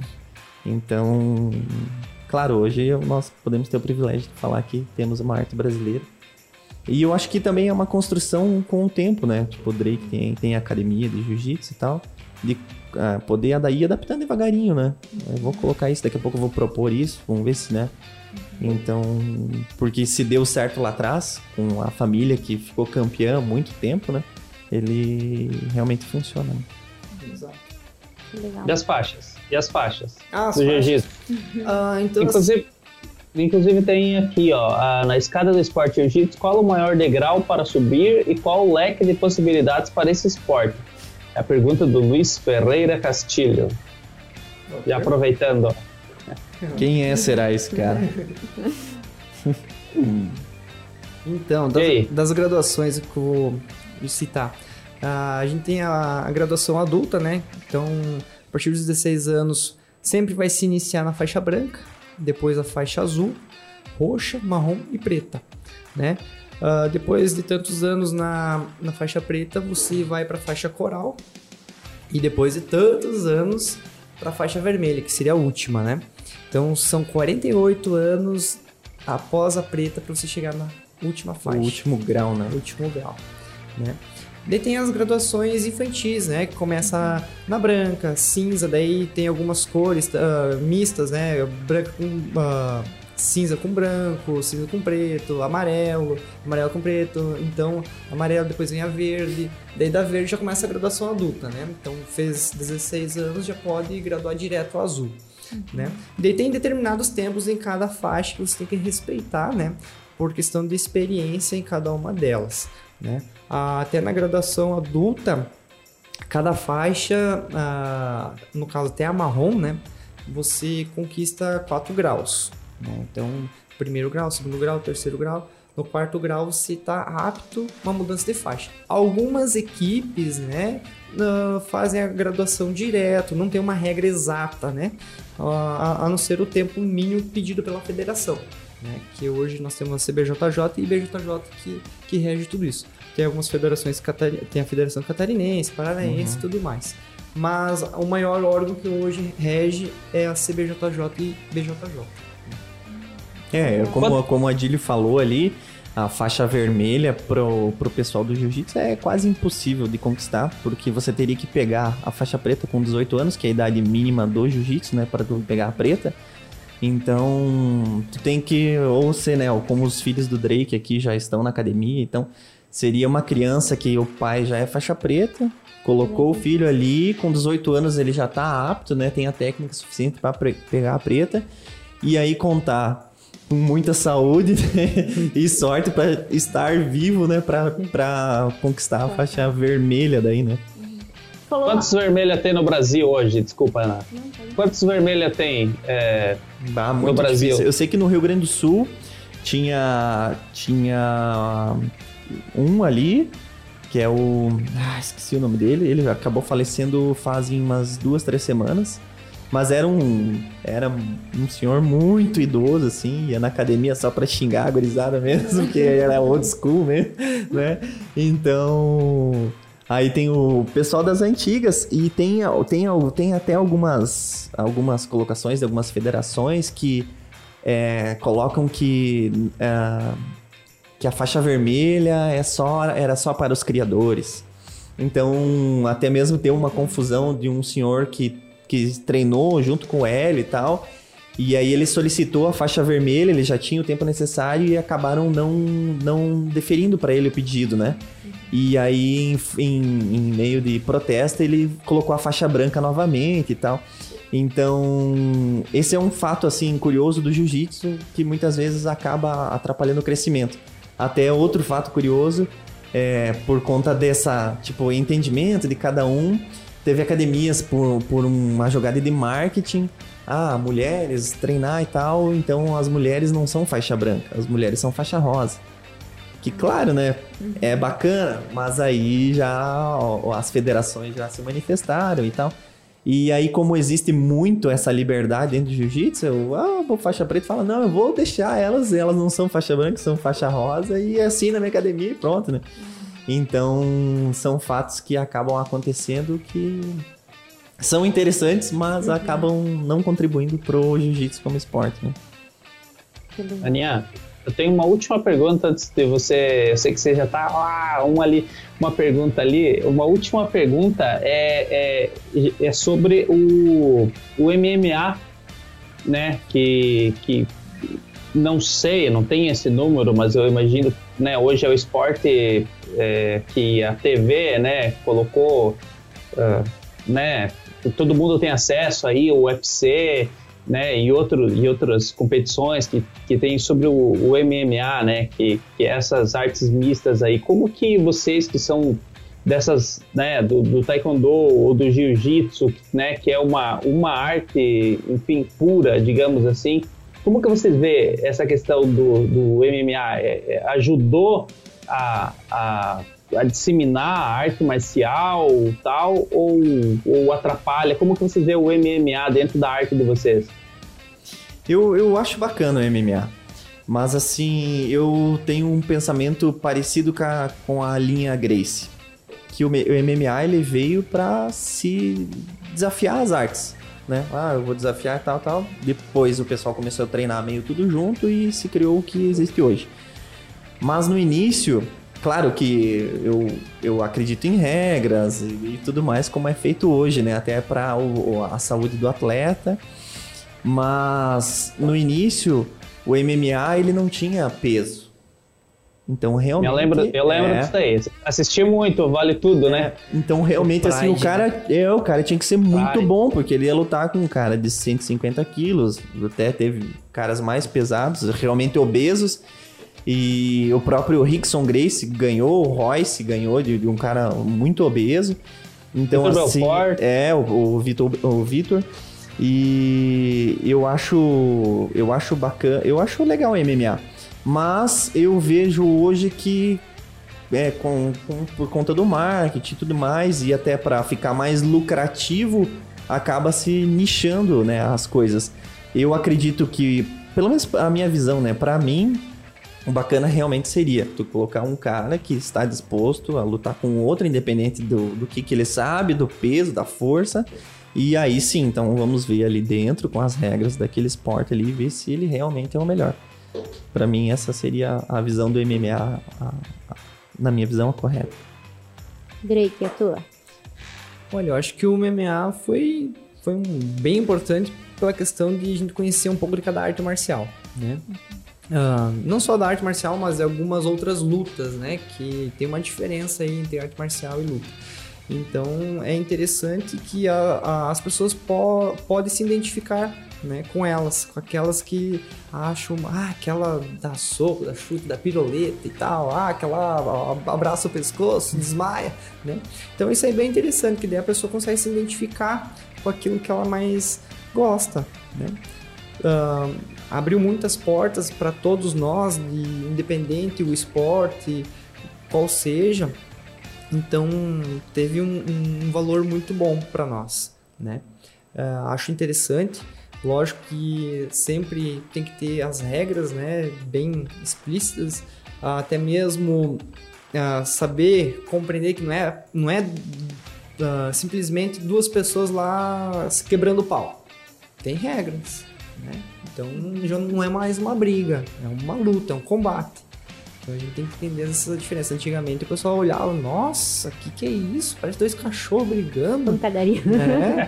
É, é coisa feia. É, até porque tinham alguns golpes bem violentos, né? É, pra daí... chute na cabeça deitado. Né? É, devido a algumas lesões for, for, foram se adaptando às regras, né? Assim mesmo, como pro jiu-jitsu, taekwondo, com certeza para outras artes, lutas colocar essa regra para prevenir, né, preservar o atleta. Até fazendo adendo antes do, do professor Edith, uh, até porque o próprio box ele é muito mais lesi é, ele tem uma quantidade de lesão maior do que essas outras artes, né? Porque é, é, o soco é só na, é praticamente na cabeça, né? Então é bem maior a, a, a lesão futura, né? Imagina, né? Batendo na cabeça. Jiu-jitsu só jiu-jitsu só quebra perna, braço. É. não machuca a cabeça. É, não, não, a cabeça não. Qual é que tu vê, Adilho? Então, eu, eu, eu, por eu começar muito cedo na, na, na arte marcial, e fui direto assim, pro Taekwondo, que quando eu entrei no Taekwondo, ele estava naquele processo de apresentação para ser esporte olímpico, né? Eu entrei em 86 e em 90 já começaram. 88, perdão. Em 90 já começou todo um processo. Demorou 10 anos para que eles transformar, eh, apresentasse no ano de 2000 na Austrália, Sydney. Então a gente trabalhou muito marcial, muito, muito, muita regra. Era militar, na verdade, total, né? Então eu nunca gostei muito, depois que eu aprendi o taekwondo, eu nunca gostei muito do, do esporte sem regra, né? Porque a gente viveu muita regra. E o MMA era totalmente sem regra, como vocês falaram, né? Então eu não gostava nada de ver aquela situação do cara deitado, notado lá, e uhum. cotovelo no nariz e, e todo o cara sangrando lá, enfim, não gostei disso. Gostava mais quando era voltou nessa parte final agora que entrou bastante Gil que finaliza uhum. o cara numa chave de braço, de estrangulamento lá e finalizou. Não sou muito meu estilo, né? Não gosto muito de violência, essa é a realidade. Então, eu nunca gostei muito. Agora eu assisto quando tem essa parte aí, depois começou a entrar as lutas karatê, judô, o taekwondo, começaram a ter alguns golpes do taekwondo, que chutes uhum. em cima, o próprio Anderson Silva começou a fazer um modelo de luta diferente que eu acho que ele impulsionou demais também o UFC naquela época. Então ali eu assisti bastante porque o Anderson Silva era do Taekwondo, né? Então eu, eu gostei, mas da parte anterior eu, eu não gostava muito da violência e gosto quando é, é um golpe bonito do, do, do Gil lá, que pô, faz uma chave legal, estrangulou, a pessoa bateu no bracinho, uhum. acabou, venceu. É, e aquela parte cotovelo lá, ajoelhado, que vocês falam, uhum. cara no chão, chutava. É. Então isso ali eu acho que não, não, não ajudou em nada uhum. o, esporte, né? E hoje, é claro, no processo evolutivo que a gente está, eu acho que tá bonito, tá bonito assim de ver, tem umas lutas bem, bem técnicas, né? Tem. Então, eu, meu, meu ponto de vista é esse, né? Eu ah, prefiro mais essa parte aqui de, de demonstração de técnica. Claro, força também, mas técnica eu acho aquela parte do, do, do, da montada, principalmente que lá ficou marcado na minha época lá, o cara cotovelado no nariz, o cara não poder mexer a cabeça lá quando baixou a cabeça. Uhum. Todo de, de, deformado lá, depois dar uma entrevista lá com sem olho praticamente. Pô, não é esporte, né? Em primeiro lugar, não é esporte, né?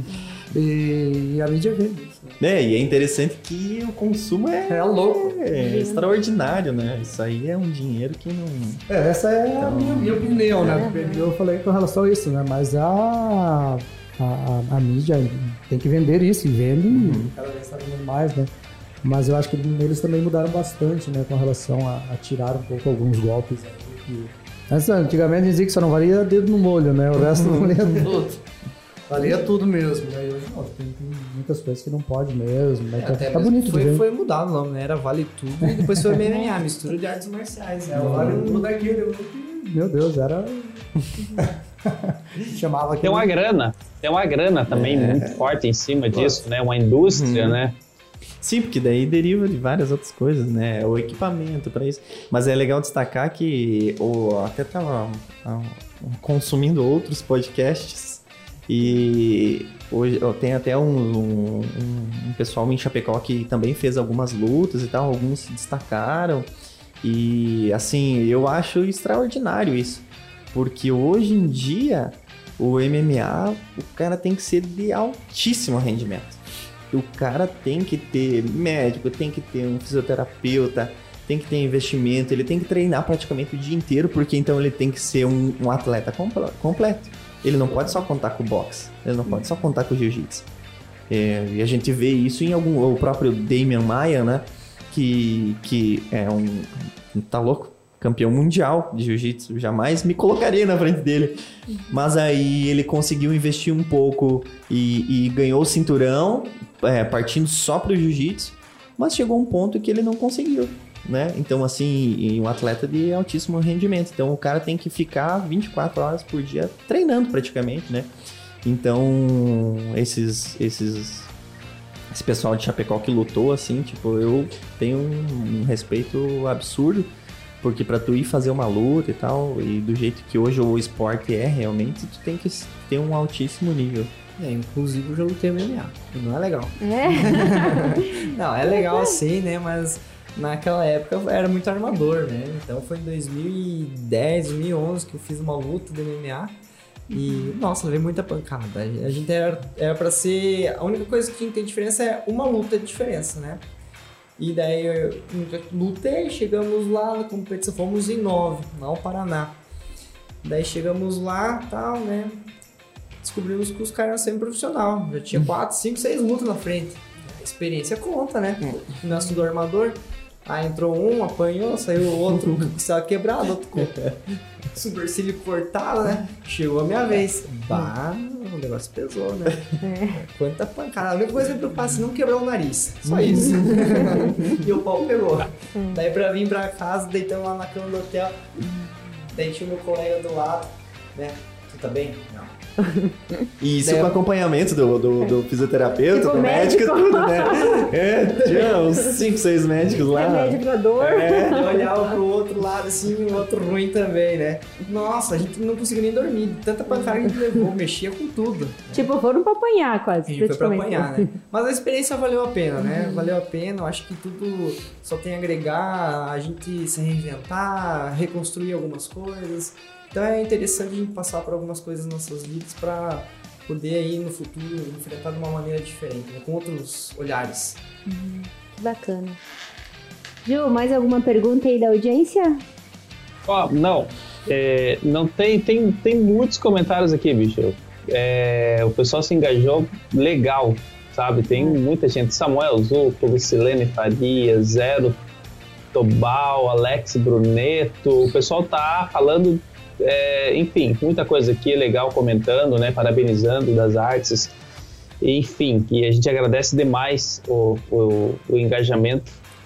E é isso aí, tá massa, tá massa o papo. Posso? É, pode. Uh, eu, eu acho importante retornar naquele assunto das mulheres, falando da parte de jiu-jitsu, né? Porque o Adílio já falou que ali o taekwondo eles têm bastante adesão das mulheres pro esporte, né? E muitas vezes as mulheres acham que é muito masculino, né? Mas é importante ressaltar que as academias hoje de Chapecó, elas têm treinos específicos para homens. Algumas não, mas algumas têm é, para mulheres. Tem algumas academias que têm treinos só para mulheres. E eu acho legal trabalhar essa parte porque vai gerar todos aqueles efeitos que a gente falou, né? A saúde, o bem-estar, a autoconfiança, a, aquela decisão no momento de pressão e a, até o chegar lá para é, se desestressar, né? E eu acho muito legal. É, a, a, musculação é muito boa, pratiquei muito tempo, mas eu acho legal da arte marcial que você tem uma troca, né? Uhum. Você tá ali no treino e tal, o cara fala, ó, oh, chuta um pouco mais assim, acho que vai ficar melhor, né? E, e, a academia em si, na musculação, ela é meio solitária, assim, né? Pode ter um parceiro de treino e tal. Mas eu acho que. E eu sempre destaquei isso, né? Porque eu sempre fiquei migrando, né? Fazia um pouco de musculação, treinava, até por conta do, das lesões e tal, a gente tem que fazer esse complemento, né? Mas o. E alguns, algum, algumas lesões que eu tive, eu fiquei um tempo sem treinar e só na musculação. E tu acaba sabe, tipo, desgostando da musculação. Quando tu volta para treinar, tu fala, não, mas é realmente isso que eu gosto, porque também tem essa troca, né? E eu acho muito importante para as mulheres. Eu dei um tempo de treino para mulheres específico e focado em defesa pessoal.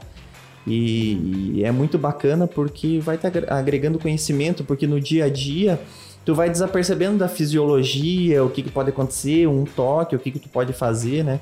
E essa troca de, de, de você saber que mesmo muitas vezes tendo um corpo é, com menos músculo, menos peso, você pode daqui a pouco conseguir derrubar uma pessoa, ou você pode se defender, ou daqui a pouco na defesa pessoal, né? Que eu sempre preguei, pelo menos é, nas minhas aulas, que assim, é, na defesa pessoal, tu não vai ficar batendo no cara, não, é um movimento para você conseguir afastar e fugir. É isso aí, pronto. Até porque o jiu-jitsu eu não consigo, ah, vocês três partirem para cima de mim, eu não consigo lidar com os três. Porque no jiu-jitsu é, é, individual, eu vou ter que, como, como o Jura falou, vou ter que quebrar o braço do braço de alguém, eu vou ter que apagar alguém. Então, enquanto eu tô fazendo um golpe em alguém, alguém pode vir me dar um, um chute ou, ou, ou, com algum objeto na cabeça, né? Então, eu acho importante que o pessoal. É, eu sei que já, já tem sido quebrado esse estigma, mas daqui a pouco de ir conhecer, sabe? Ir numa aula, vou lá conhecer.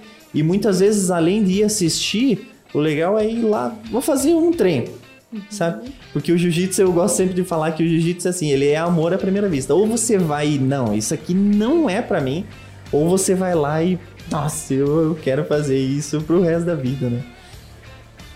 É um jogo de xadrez. É, tu vai, vai evoluindo. Uhum. É, porque assim, ó, eu também comento em, em, quando, assim, tenho oportunidade e tal nas aulas, eu falo assim, eu, é, eu comento com faixa azul. Você sabe o armlock? Sei. Sabe um matalhão? Sei. Sabe uma chave de perna? Sei. Ele não pode aplicar, mas ele sabe. Sabe uma mão de vaca? Sei. E o que que tu sabe que eu não sei?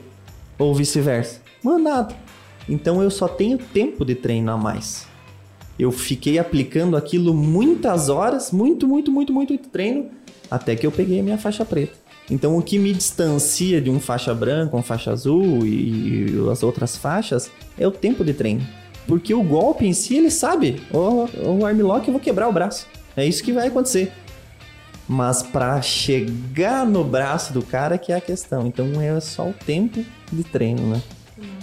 Eu sei que não, não vai fugir um pouco do, do objetivo do podcast, né? Só como tu falou essa questão da mulher, cara, e hoje em dia as mulheres, é também pra questão da violência contra a mulher, uhum. pra ela saber se defender, uhum. né? Então, tipo, cara, isso é muito massa mesmo, né? Muito importante. É.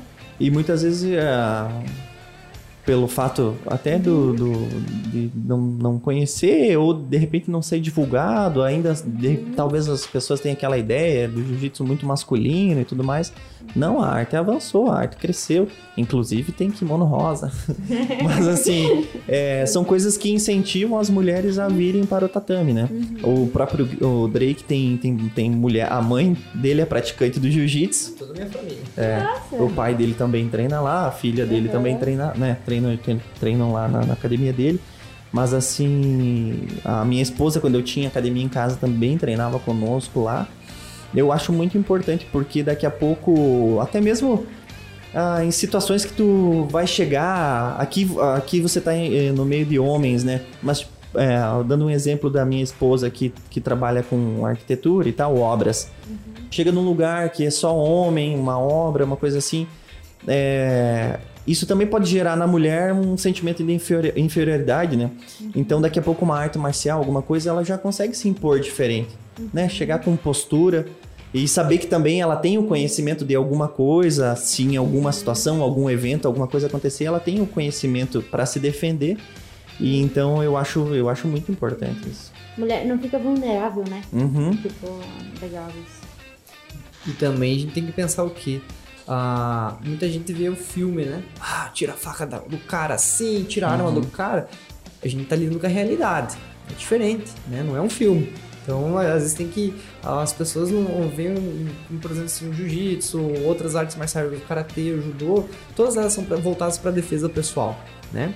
Então, uh, não é simplesmente você chegar lá, virar o braço do cara que vai tirar a faca, cara. Uhum. Tem todo um aprendizado, a repetição, né? Para você tentar executar o máximo de perfeição do movimento. Então não é simplesmente chegar uma ou duas vezes fazer um treino ali que tu vai saber tudo. Né?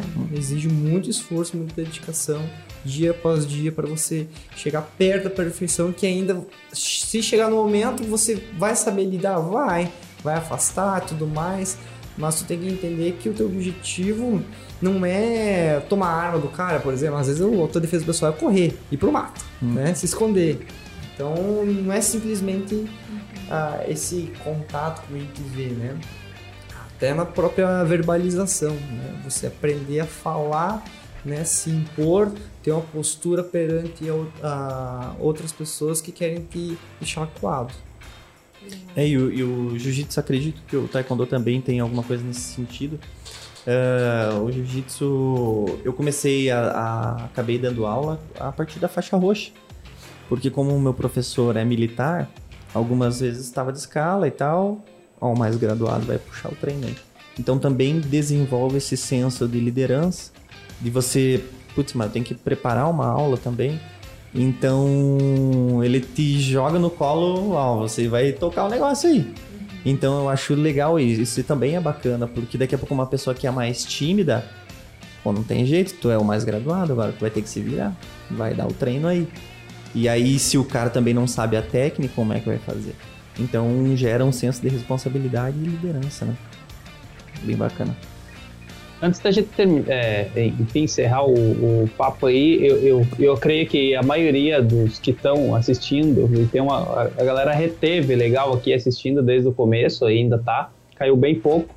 E talvez o pessoal daqui conhece das artes marciais, já está por dentro disso daí, mas a, vai acabar, isso aqui, né, vai ficar no YouTube, depois vai virar recorte, vai virar um monte de coisa assim. É, tem como vocês, é, das duas artes aí, dar uma resumida rápida para explicar, assim, cara, o que, que é a minha arte, o, o, que, que, o que, que é o Taekwondo, o que, que ela faz qual que é o objetivo, digamos, do esporte rapidamente e o jiu-jitsu, qual que é a diferença, o que, que pode, o que, que não pode, dentro das duas artes, e daí depois até pro pessoal, é, eu acho que dá para é, fazer a, a, o jabá e a propaganda, né, de onde que é a academia, o arroba, isso, fazer essa parte toda aí, mas eu acho que é bem interessante, para quem não conhece, porque tem muita gente que tá, que vai acabar vendo isso daqui e não sabe ah, qual que é a diferença. São duas artes, mas faz a mesma coisa. Qual que é a diferença do, dessas duas, né? É, e pensando como, Ju, e pensando como vocês falaram, vamos pensar para as crianças, entende? Os benefícios para a criança, para a mulher, para o homem, para o idoso, daqui a pouco uma pessoa mais velha. Então para vocês. Se as duas artes funcionam. Não. Isso, aham. Uhum. Pra galera, né? Porque quem vai estar assistindo nós pode ser todos, né? Todos os públicos aí. É. Começa aí, Edito. então vamos lá. Taekwondo, né? Taekwondo. É, traduzindo, né? Uhum. É, o caminho dos pés e das mãos. Então a nossa, a nossa arte marcial, quando surgiu, ela era definida aqui, aproximadamente 70% dos golpes eram feitos com os pés e 20 a 30% né, mãos. Né? Então por isso o caminho dos pés e das mãos. Tá? Hoje, com o esporte, mudou um pouco isso tudo, mas a essência, toda ela, a filosofia dela foi montada dentro desse parâmetro, porque o Taekwondo, de fato, eles veio pouco para competir com o Karatê, que era bem tradicional. E o Karatê, se vocês forem ver a história do Karatê, era bem ao contrário do nosso. Ele usa mais, usava, né? Bem mais mãos que pés. E o Taekwondo veio com outra, outra história, outra política aí, outra filosofia, na verdade e, e, veio com essa. E a gente usava, de fato, né? As aulas eram aulas no início de uma hora e meia, a gente ficava uma hora chutando. Era, já a morte, né? No início as aulas eram muito militares mesmo. Tá, então assim, a gente trabalha com crianças também, né? Falei antes de 4 anos a 94, né? Então a gente tem. É claro, a gente trabalha mais com um atleta, a gente trabalha com um público mais reduzido né, na, na, na, na formação. Mas a gente tem, tem alguns horários assim para master, por exemplo. Lá tinha um agora que a gente estava começando aqui, estava tendo uma aula, uma aula lá para a gente chama dos master, né? As pessoas assim que não querem competir, que não querem mais é, lutar, mas sim querem ir lá fazer os seus golpes, os movimentos de alongamento, de, de bate-papo antes uhum. e após a aula, interagir com um grupo de pessoas iguais que têm os mesmos objetivos, né? Então assim é, não tem restrições, né? Porque se for ver um movimento de taekwondo, por exemplo, você vê que é uma loucura, né? Muito chute voando, aquela coisa toda. Mas a gente está falando de movimentos para atletas, né? Então, assim, é, não tem restrição de idade, né? Qualquer pessoa que esteja apta a estar andando pode fazer uma aula de taekwondo. Como qualquer outra arte que você está falando agora, no caso do, do taekwondo. Então, qualquer pessoa que queira ou tenha curiosidade aí, nos procure, né? Procure nos acha aí, depois a gente deixa o endereço aí do Instagram. Até inclusive ontem a gente estava uhum. conversando com alguns e agendando aula aí que, que querem conhecer um pouco, né? nos chama aí no, no, Instagram.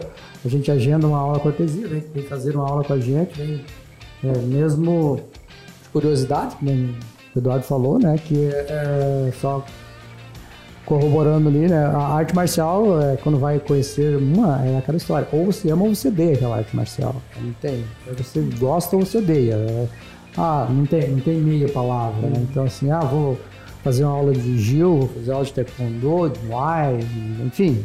A pessoa, ela entrou na porta e sentou, assistiu a aula, brilhou o olho, o coração deu uma disparadinha, ela vai ficar ali e não sai mais. Ela para, ela volta mas ela fica na arte marcial, até porque a arte marcial ela, ela tem uma, um, um, um, um quê diferente, né? Ela, ela trabalha a equipe, ela trabalha socialização, ela, ela, é muito bacana. Então quem, quem gosta mesmo de arte marcial e que foi, dificilmente pare, né? Até tiver é, batendo o coração e a gente tá no, no, meio aí. Então não tem restrição. E eu acho que o Taekwondo, né? A gente não tem muito o que explicar assim, mas mas é convidar mesmo a pessoa que, que estão nos assistindo aí. Eu acho que dentro de Santa Catarina aí, que tem em quase todas as cidades do estado aí tem uma, uma academia e um, centro social, um clube aí que tenha o, o, nosso esporte, né? E o Gil também. Mas o taekwondo é esse, então convidar a pessoa, né? Se não quer levar, ou levar seu filho, sua filha, né? Vai a família toda, vai né? Vai a família, vai, a gente tem caso, a gente tem caso que a mãe veio para trazer a filha e ficaram, porque a filha era muito tímida, né? Uhum. E ficaram, então, uma menina transformando faixa preta e a mãe parou, mas ela deixou a filha encaminhada. Né? Então é bacana, a história da arte marcial é bacana e eu acho que a família tem uma função aí de incentivar, né? De as crianças aí a começarem a praticar a atividade física e começa pela arte marcial arte marcial é o começo de todo, depois lá na, na, na 13, 14, 15 anos aí começa a definir se quer ser um atleta ou não, né? Mas vivencie, tem, procurem saber aí do, dos seus professores quem é, que, que conhecimento que tem, que metodologia que tem, onde é que trabalha, com quem que trabalha, porque como o Eduardo falou antes, né, a gente tem uma arma na mão aí e se a, a luta arte marcial mal aplicada, ela é perigosíssima, né? Então Deve incentivar, sim. Conhecer com quem que vocês vão deixar seus filhos uma ou duas ou três vezes por semana é muito importante também. Nós, como pais, temos esse compromisso e devemos usar ele. Já deixou o arroba aí? É. Tem um arroba? Adílio Alves 17. E o da academia? Fitness Chapecó Academia. Também no Instagram e Facebook. Show. E WhatsApp aí. Mas pelo Instagram a gente passa os outros endereços aí que tem, mas esse aí. Adilho Alves 17 e Fitness Chapecó. Isso aí. É os nossos já, já é antiguinha, né? É. Eu lembro, eu tinha 15 anos, eu, eu, fui fazer aula de musculação ali na academia, já tava o Adilho ali de faixa preta treinando, não queria entregar a idade dele, né? 15 aninhos eu já tava vendo o Adilho de faixa preta ali treinando É uma vida, é uma vida. É uma vida aí, graças a Deus. Muito legal. Drake? Então, o jiu-jitsu, hoje o significado do jiu-jitsu se chama arte suave, né? Então, que se aplica a técnicas de torções, quedas, imobilizações, estrangulamentos, né? E é basicamente isso, certo? Uh, Dor, quer complementar alguma coisa? Não, vai, vai, vai, vai. Entendeu? Arranca o, pesco arranca o pescoço. arranca, arranca o pescoço. Uh, até fugi um pouco, tava falando pra ela que às vezes eu dou uma viajada. Né? Ah, peraí, deixa eu só falar um detalhe importante. O pessoal fala muito da orelha estourada, tá? Uh... Mas assim, existem capacetes, tipo a mulher, ah, não, eu não vou fazer jiu-jitsu porque vai estourar toda a minha orelha. Não, tu consegue usar um capacete, né? Ou alguém sei lá, um cara que é modelo, não quer, né? Uhum. O próprio Cauã Raymond é faixa preta de jiu-jitsu, tu vê ele na TV, ele não tem a orelha machucada, né? Então existem meios também de você proteger o teu corpo. Pronto, falei. mas, mas, tem os, mas tem os caras aí que fazem questão, né? É, tem outros que chegam em casa, apertam com alicate. Dá umas batidas. Pega a faixa, é. assim. Vai estourar a orelha mesmo, né? É, o, a família Grace diria que quem tem a orelha estourada não tem técnica, né? Então, eu me salvei por um lado, por outro lado não. Tô, tô com um lado defeituoso e o outro normal. Legal. Quer deixar o arroba, então, pra galera seguir? Então, para quem quer conhecer o nosso espaço, nosso método de treino, então, a arroba Tokotai Jiu-Jitsu ou Tokotai Jiu-Jitsu, né? E vai lá fazer um treino. Uh, o Adilho aí resumiu praticamente tudo, que é, eu acho que todas as artes marciais trabalham em cima disso. Né? A busca da evolução pessoal e tudo mais. Não é somente formar campeões para ganhar medalhas, mas sim para a vida. Então a gente resume tudo isso no que o seu acabou falando. E vamos lá, vamos buscar um conhecimento, sair da zona de conforto, né? Que hoje a gente fica muito em casa, ah, melhor ficar no celular. As crianças hoje é muito importante cuidar esse meio virtual, porque elas estão num processo de evolução muito rápido, né? A questão da agressividade, às vezes através por causa de algum jogo, algo do tipo, né? Então a arte marcial acho que consegue controlar, dar um suporte para isso, né? Claro que tem exceções que às vezes a gente tenta e não consegue, mas ah, praticamente 100% é aproveitado. Que bacana. Eduardo? Ah, eu vou deixar o meu arroba então, se alguém quiser me seguir. arroba Eduardo Felipe Castilho. Eu faço algumas publicações a respeito do jiu-jitsu, como eu falei, hoje não tenho academia. Pratico jiu-jitsu na academia do meu professor, que é a Hillion Grace Chapecó. Uh, se alguém quiser também fazer um treino lá, será muito bem recebido. Uh, e dizer que, independente da arte marcial, pratique arte. Seja ela uma música, seja ela música, uh, uma pintura. Eu acho que a arte em si, ela de, de, de, maneira geral, ela contribui para você ser uma pessoa melhor, para você evoluir espiritualmente, pessoalmente. Então, como praticante de jiu-jitsu, eu convido a todos a visitarem as academias que tem em Chapecó, se quiser me seguir lá e receber um convite para treinar lá conosco. E eu acho que é isso aí. Obrigado pelo espaço. Show. Galera, quem gostou desse podcast, então compartilhe com todo mundo. Vocês viram a importância, como realmente essas artes marciais transformam vidas, né? A gente tem vidas, famílias e a questão da educação e é lá da base. Então, legal, né? Obrigado por vocês terem aceitado o convite, né? Uhum. Então tá, galera, um beijo no coração, então. Ju, beijo.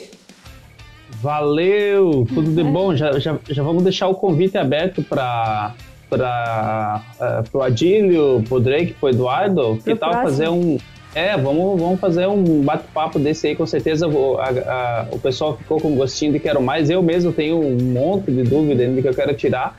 Mas é interessante, já, já fica aí o convite, né? É, aberto para nós é, fazer um, quem sabe, um por mês aí. É, Uma sugestão. Legal. Vamos... legal, legal. A gente poder falar daquilo que a gente gosta, estamos sempre juntos aí. É, isso aí. Disseminar essa cultura, né? Que é tão Exatamente. bacana. E buscar incentivadores, né, galera? Ó, patrocínios aí, empresários, prefeitura, né? Vamos ajudar a incentivar esse esporte maravilhoso que muda vidas, né? É verdade. Então tá. Um beijo então no coração. Obrigado. Valeu, um abraço. Valeu.